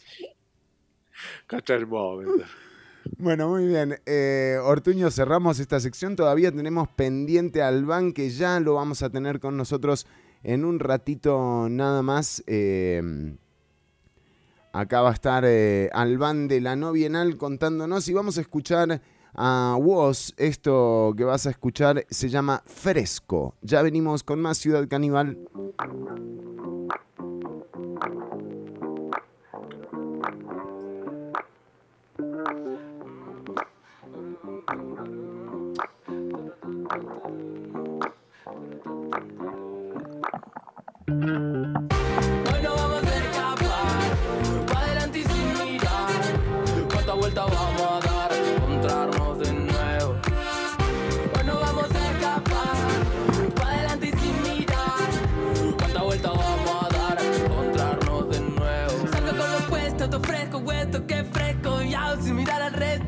Nos sigamos de esto, pero ahora ya no me preocupa. Los gestos de los que le andan mirando con lupa. Nosotros en la nuestra cosa y plenitud. Y voy fichando con el estilo que trague en mi crew. Vos no estás en mi club, te falta actitud. Estás mirando para ver cómo robarme el groove. Traje ron con limón para cortar con estos días grises. Y esta ciudad parece un congreso de infelices. El cemento caliente, yo formo un desierto. Con el mundo con sus manos y con mi opero a cielo abierto. Sale el sol, se baila malambo. Pinto calorcito, por eso traje unos mangos. Y eso de acá la pena lo hacemos cambiando. Nunca nos sale bien, por eso termina flotando. Miedo, tienen los que no caminan juego. A caerme para arriba, fuego. Para quemar tu mentira. Y no me preguntes lo que hice porque ya no sé. No quiero caer, hoy salgo a matar. No pienso volver a quedarme atrás. No me digan nada, que voy para allá, que voy para arriba y no pienso mirar. Hoy no vamos a escapar, pa' adelante y sin mirar. ¿Cuántas vueltas vamos a dar? Encontrarnos de nuevo. Hoy no vamos a escapar, pa' adelante y sin mirar. ¿Cuántas vueltas vamos a dar? Encontrarnos de nuevo. No sé cómo hacer para decirte que te vi, que sentí. Para decirte que. Nada malo va a poder pasar. Que encuentro que algo lindo en esto de extrañarte. Siento que estás aquí aunque no pueda hablar. Tu calor me acompaña, siempre va para todas partes. Miedo, tienen los que no caminan. Juego a caerme para arriba. Fuego para quemar tu mentira. Y no me preguntes lo que hice porque ya no sé. No quiero caer, hoy salgo a matar. No pienso volver a quedarme atrás. No me digan nada, que voy para allá, que voy para arriba y no pienso mirar. Pa' abajo, no estamos picando el ajo. Muevo la cadera y se va todo al carajo. wow. El silbido del viento susurra que ya no podemos mirar para abajo. Nena, nos costó trabajo. Móveme la cadera y se va todo al carajo.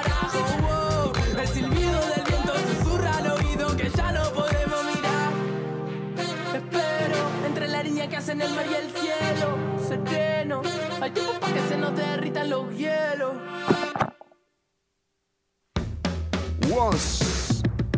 Y el tema fresco, eh, un temazo también eh, de parte de la música nueva que eh, tenemos acá sonando en Ciudad Caníbal y que también podés escuchar en la programación de Una Bulla Radio.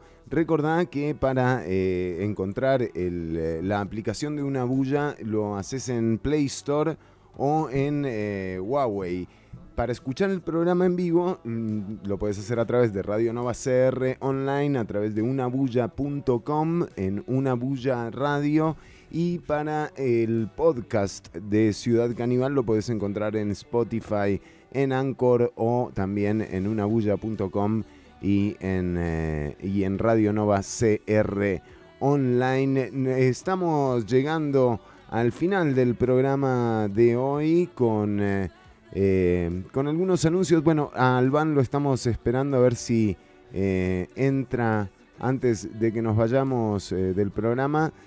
Sin embargo, sí decirle a la gente que se meta a los perfiles de la no bienal y que de esta forma quede eh, enterada de lo que va a ocurrir esta semana en eh, Pérez Celedón. eh, está el taller de artes. Bueno, realmente hay un montón de actividades. Métanse a, la no bienal, ahí aparece toda la info y toda, y toda la data. Vamos a cerrar también saludando a la gente que nos ha acompañado a través de Facebook, así que dejen...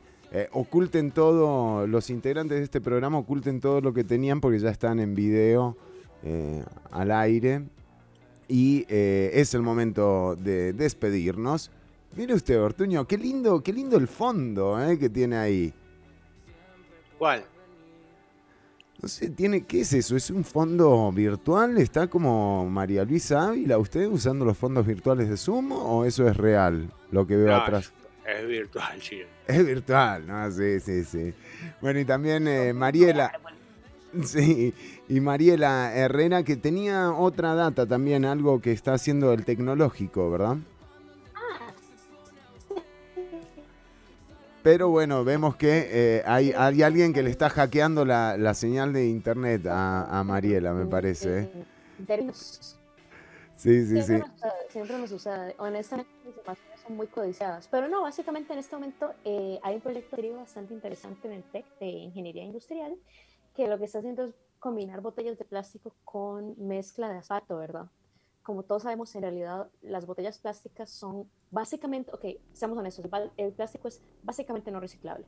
Usted puede intentar hacerlo en pedacitos y hacer otras cosas con él, pero en realidad no hay mucho que puedas hacer con él ya cuando está afuera en el mundo. Puedes Ajá. quemarlo, pero eso produce CO2, entonces es como, bravo, bravo, excelente respuesta, más gases. Sí, no, no, no va. entonces, como digo, ok. Este, pero lo que están haciendo es básicamente están, bueno, o sea, Costa Rica produce 500, 500, 550 toneladas de plástico cada día, ¿verdad? Eso es, eso es mucho. Claro. Este, y un 80% va para las playas. Ah, Un bueno. 11% que son 60,5 toneladas. o sea, A falta de 440 turistas, a falta de turistas, bueno, un- va lo que pueda. Sí, exacto. El 11%, o sea, 60,5 toneladas, eh, es, es lo que llega a los botaderos. O sea, la gran, gran, gran minoría llega a los botaderos y a espacios abiertos, ¿verdad? Que tampoco es algo nuevo. Claro. Y el 9%, 49,5 toneladas se recicla y los métodos de reciclaje de plástico también, o sea, es mucho mejor, obviamente, a que el plástico esté todo por ahí, pero tampoco es lo más óptimo, ¿verdad? O sea, obviamente lo ideal es que ese plástico, bueno, número uno, que ni siquiera se produzca. Mm, número, o número dos, que se utilice verdaderamente en formas, ¿verdad? Más como claras, ¿verdad? Y si no Entonces, que se ese- hagan también, eh, es como lo mismo que usted venía hablando anteriormente. Bueno, si no te queda otra que utilizar plástico, bueno, hacerlo de una forma en la que puedas compensar ese, ese, ese uso, ¿no? Y en este caso, ay, podría haber una alternativa. Exactamente, exactamente. Ver es como, ok, ¿cómo haces para hacer algo con ese montón de plástico? Bueno, entonces, ok, esta información de hecho la divulga el Programa de las Naciones Unidas para el Desarrollo, por si quieren ustedes asomarse por ese lado, que de hecho tiene datos bastante interesantes acerca de, pues, los países del mundo, ¿verdad? Entonces, claro, en nuestro país están buscando y nuestras universidades públicas están surgiendo iniciativas que buscan ofrecer soluciones para este problema tan real, ¿verdad? Ujú. Entonces, por esta y en la maestría de manufactura y calidad de la Escuela de Ingeniería Industrial, ay, disculpen, qué pena, no era de TEC, es de jejeje, la UCR. Ay, Ajá. qué cosas, ¿no? Mire, Pero Ortuño bueno, se fue es- del video. Dice Pili ahí, Ortuño. ¿Quién es? ¿A quién, le, ¿A quién le hackeó la máquina, Ortuño? eh? No sé. Bueno. Es que así me dicen mis amigos. ¿Así le dicen a usted ahora? Sí, me dicen Pili. Bueno. No sé por qué, no sé por qué, pero me pareció simpático. Dije, bueno, Está bien. Tengo tan, tengo tan pocos amigos, entonces ¿Para qué vamos a ponernos a discutir, no? Que dos o tres me digan Pili. ¿viste? Bueno, muy bien. Exactamente. Pero bueno, simplemente lo que No era del TEC, me decía usted. Perdón, yo me confundí. No era del tecnológico. No era de tecnológico, era de la UCR, es de la, la maestría en manufactura y calidad, ¿verdad? De la gente de ingeniería industrial. Y básicamente eh, la tesis se llama Diseño de la producción de mezclas asfálticas modificadas con residuos plásticos mediante la metodología IDOF de 6 Sigma. Cosa ¿Cuál es la bien. sigla? Sí, mejor abreviado no está. IDOV. no, con que busquen, de hecho, maestría de manufactura y calidad de la Escuela de Ingeniería Industrial. Uno de los problemas que tiene la ciencia es ese, son los nombres que le ponen a las cosas. Así uno no entra. Que lo menos Es como posible. hacer, hacer asfalto con plástico. Exacto. Maestría, o sea, proyecto de maestría, hacer asfalto con plástico. Exacto. Ya, usted lo busca en Google y ya lo encontró de un solo. Bueno, mire, Porque de hecho, o sea, no- lo bueno, este proyecto presenta una utilidad bastante, ¿verdad? Grande, porque di, o sea, el plástico de un solo uso pasa a tener una utilidad muy real, o sea, cada rato estamos necesitando. Claro. económico, social, ambiental, pues se aplica la propuesta, eh, se contribuye significativamente al desarrollo sostenible del país, mm, pasando estos plásticos de un solo uso a la mezcla asfáltica, que de entrada, o sea, de entrada la mezcla asfáltica no te zafas, ¿verdad? De Claro. que sea mala para el medio ambiente. Pero nada más es como, ok, ¿por qué no? Boom, matamos dos pájaros de un tiro y si tenemos otra cosa causando un daño ambiental claro, claro, claro. Obviamente hay que abordar el problema de que Pero Claramente. Por ahora hay mucho plástico en las playas que necesita que se haga algo con él. Sí, sí, ese plástico que además eh, también lo generan un montón de empresas que no se hacen cargo. Eh, y, y bueno, estaría bueno que se hagan cargo realmente eh, de eso que generan. Vamos a llamar a Félix, vamos a llamar, vamos a saludar a Félix, que nos está viendo a Carlos. Eh, también un saludo para él. Y está con nosotros ahora sí nuestro invitado de hoy, Albán. Albán, bienvenido. Eh, contanos eh, rápido, ya le estuvimos diciendo a la gente que esté atenta en Peseta porque hay un montón de actividades que, que empiezan y que vos nos vas a comentar. Saludos, Fernando, y saludos a la gente de Ciudad Caníbal. Un gusto estar con ustedes. Este, de nuevo, gracias por la oportunidad, Fernando. Encantados de tenerte, encantados. Este, muchísimas gracias. Y mira, este, el motivo, ¿verdad?, de, de mi participación el día de hoy es para informar, para comunicarle a la gente en general de que, eh, a la audiencia, de que estamos eh, realizando en Costa Rica el segundo Congreso Mesoamericano de Culturas Vivas Comunitarias a través del Movimiento Cultura Viva Comunitaria de Costa Rica. Entonces se inició hoy a las 9 de la mañana, se prolonga hasta el día domingo y habrán actividades este, presenciales, ¿verdad? Que ya la gente está allá en Longomay, Pérez Celedón y en Alto Telire, en Talamanca. ¡Wow! Por ¡Qué lindo! ¿Verdad? Por motivo de la pandemia, el Congreso se realizaba el año pasado, se pasó para este año y debió eh, modificarse, ¿verdad? La participación de las personas eh, y entonces ahora es virtual. Pero igual, aún así se mantuvo, una pequeña presencia, una pequeña participación presencial con delegaciones que vienen de países como México, eh, Nicaragua, Guatemala, Belice y Cuba. En cuanto a la gente de Cuba, eh, tengo que decir que es increíble, mientras que aquí en Costa Rica, ¿verdad? Las personas que hacemos gestión cultural, eh, las personas que hacemos comunicación, ¿verdad? Estamos pulseándola.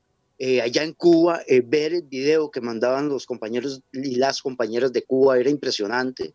En el Teatro Nacional, con presencia de diputados de la Asamblea Nacional de Cuba, con presencia de las organizaciones populares, todos vestidos de rojo, ordenados, acomodados, con una pantalla gigante para ver lo que pasaba eh, en, en la inauguración del Congreso en Alto Telire y en Longomay. Y Increíble. este, es increíble, ¿verdad? Uno se, hasta que se siente pequeñito y hasta un poco desamparado. Gracias a Dios, acá en Costa Rica, aún así, el Ministerio de Cultura facilitó algunas cosas para el Congreso, ya que este Congreso se viene planificando hace más de dos años.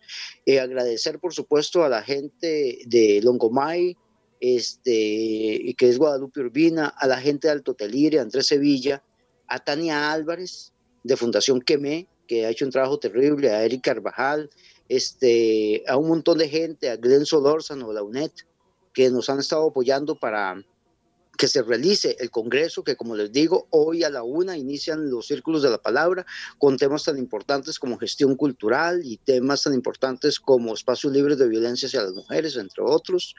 Y este, las ponencias se comienzan a subir a partir de hoy a las 3 de la tarde. Van a haber un, un conjunto, todo lo que iban a ser ponencias se pasó a nivel este, virtual.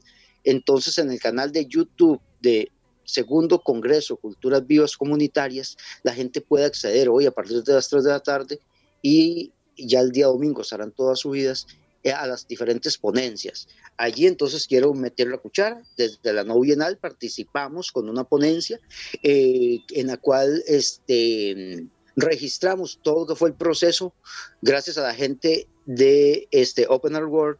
eh, registramos todo lo que fue el proceso de la tercera edición de la no bienal este, Land Art con pies en la tierra. Entonces allí van a poder ver en el canal de, de YouTube del, del Congreso eh, nuestra participación con la ponencia, que en realidad es un resumen de lo que pasó en tres días de, de la tercera edición de la no bienal. Este, también el sábado 6 de marzo tenemos una actividad en el taller de artistas, se llama Tarde de Poesía y Performance de la no bienal, taller de artista y Fundación Quemé. Entonces allí van a ver este, participación de performance, participación de poesía, artistas plásticos y ya hay todo el trabajo de gestión que siempre se viene haciendo de manera ya bastante desinteresada Claro. en favor del desarrollo de la cultura en Costa Rica. Este, yo espero, Fernando, que para esos días podamos tener alguna participación eh, con vos para eh, hablar un poquito más de lo que es la Por tarde de poesía y supuesto. performance, pero por ahora te agradezco demasiado que, no- que me hayas permitido como vocero del Movimiento Cultura Viva Comunitaria de Costa Rica e informarle este, a tu audiencia acerca del segundo Congreso Cultura Viva Comunitaria. Bueno, y realmente Albán, al- a quienes les agradecemos es a ustedes que están gestionando todo el tiempo muy a pesar eh, de exacto, de eso, de a veces eh, la condición y los recursos eh, que, siempre, que siempre son pocos eh, cuando, cuando de apoyo a la cultura eh, se trata. El segundo Congreso Mesoamericano y del Caribe de Culturas Vivas Comunitarias empezó hoy. Ya podés meterte al canal de YouTube. ¿Cuál es el canal de YouTube de nuevo, Albán?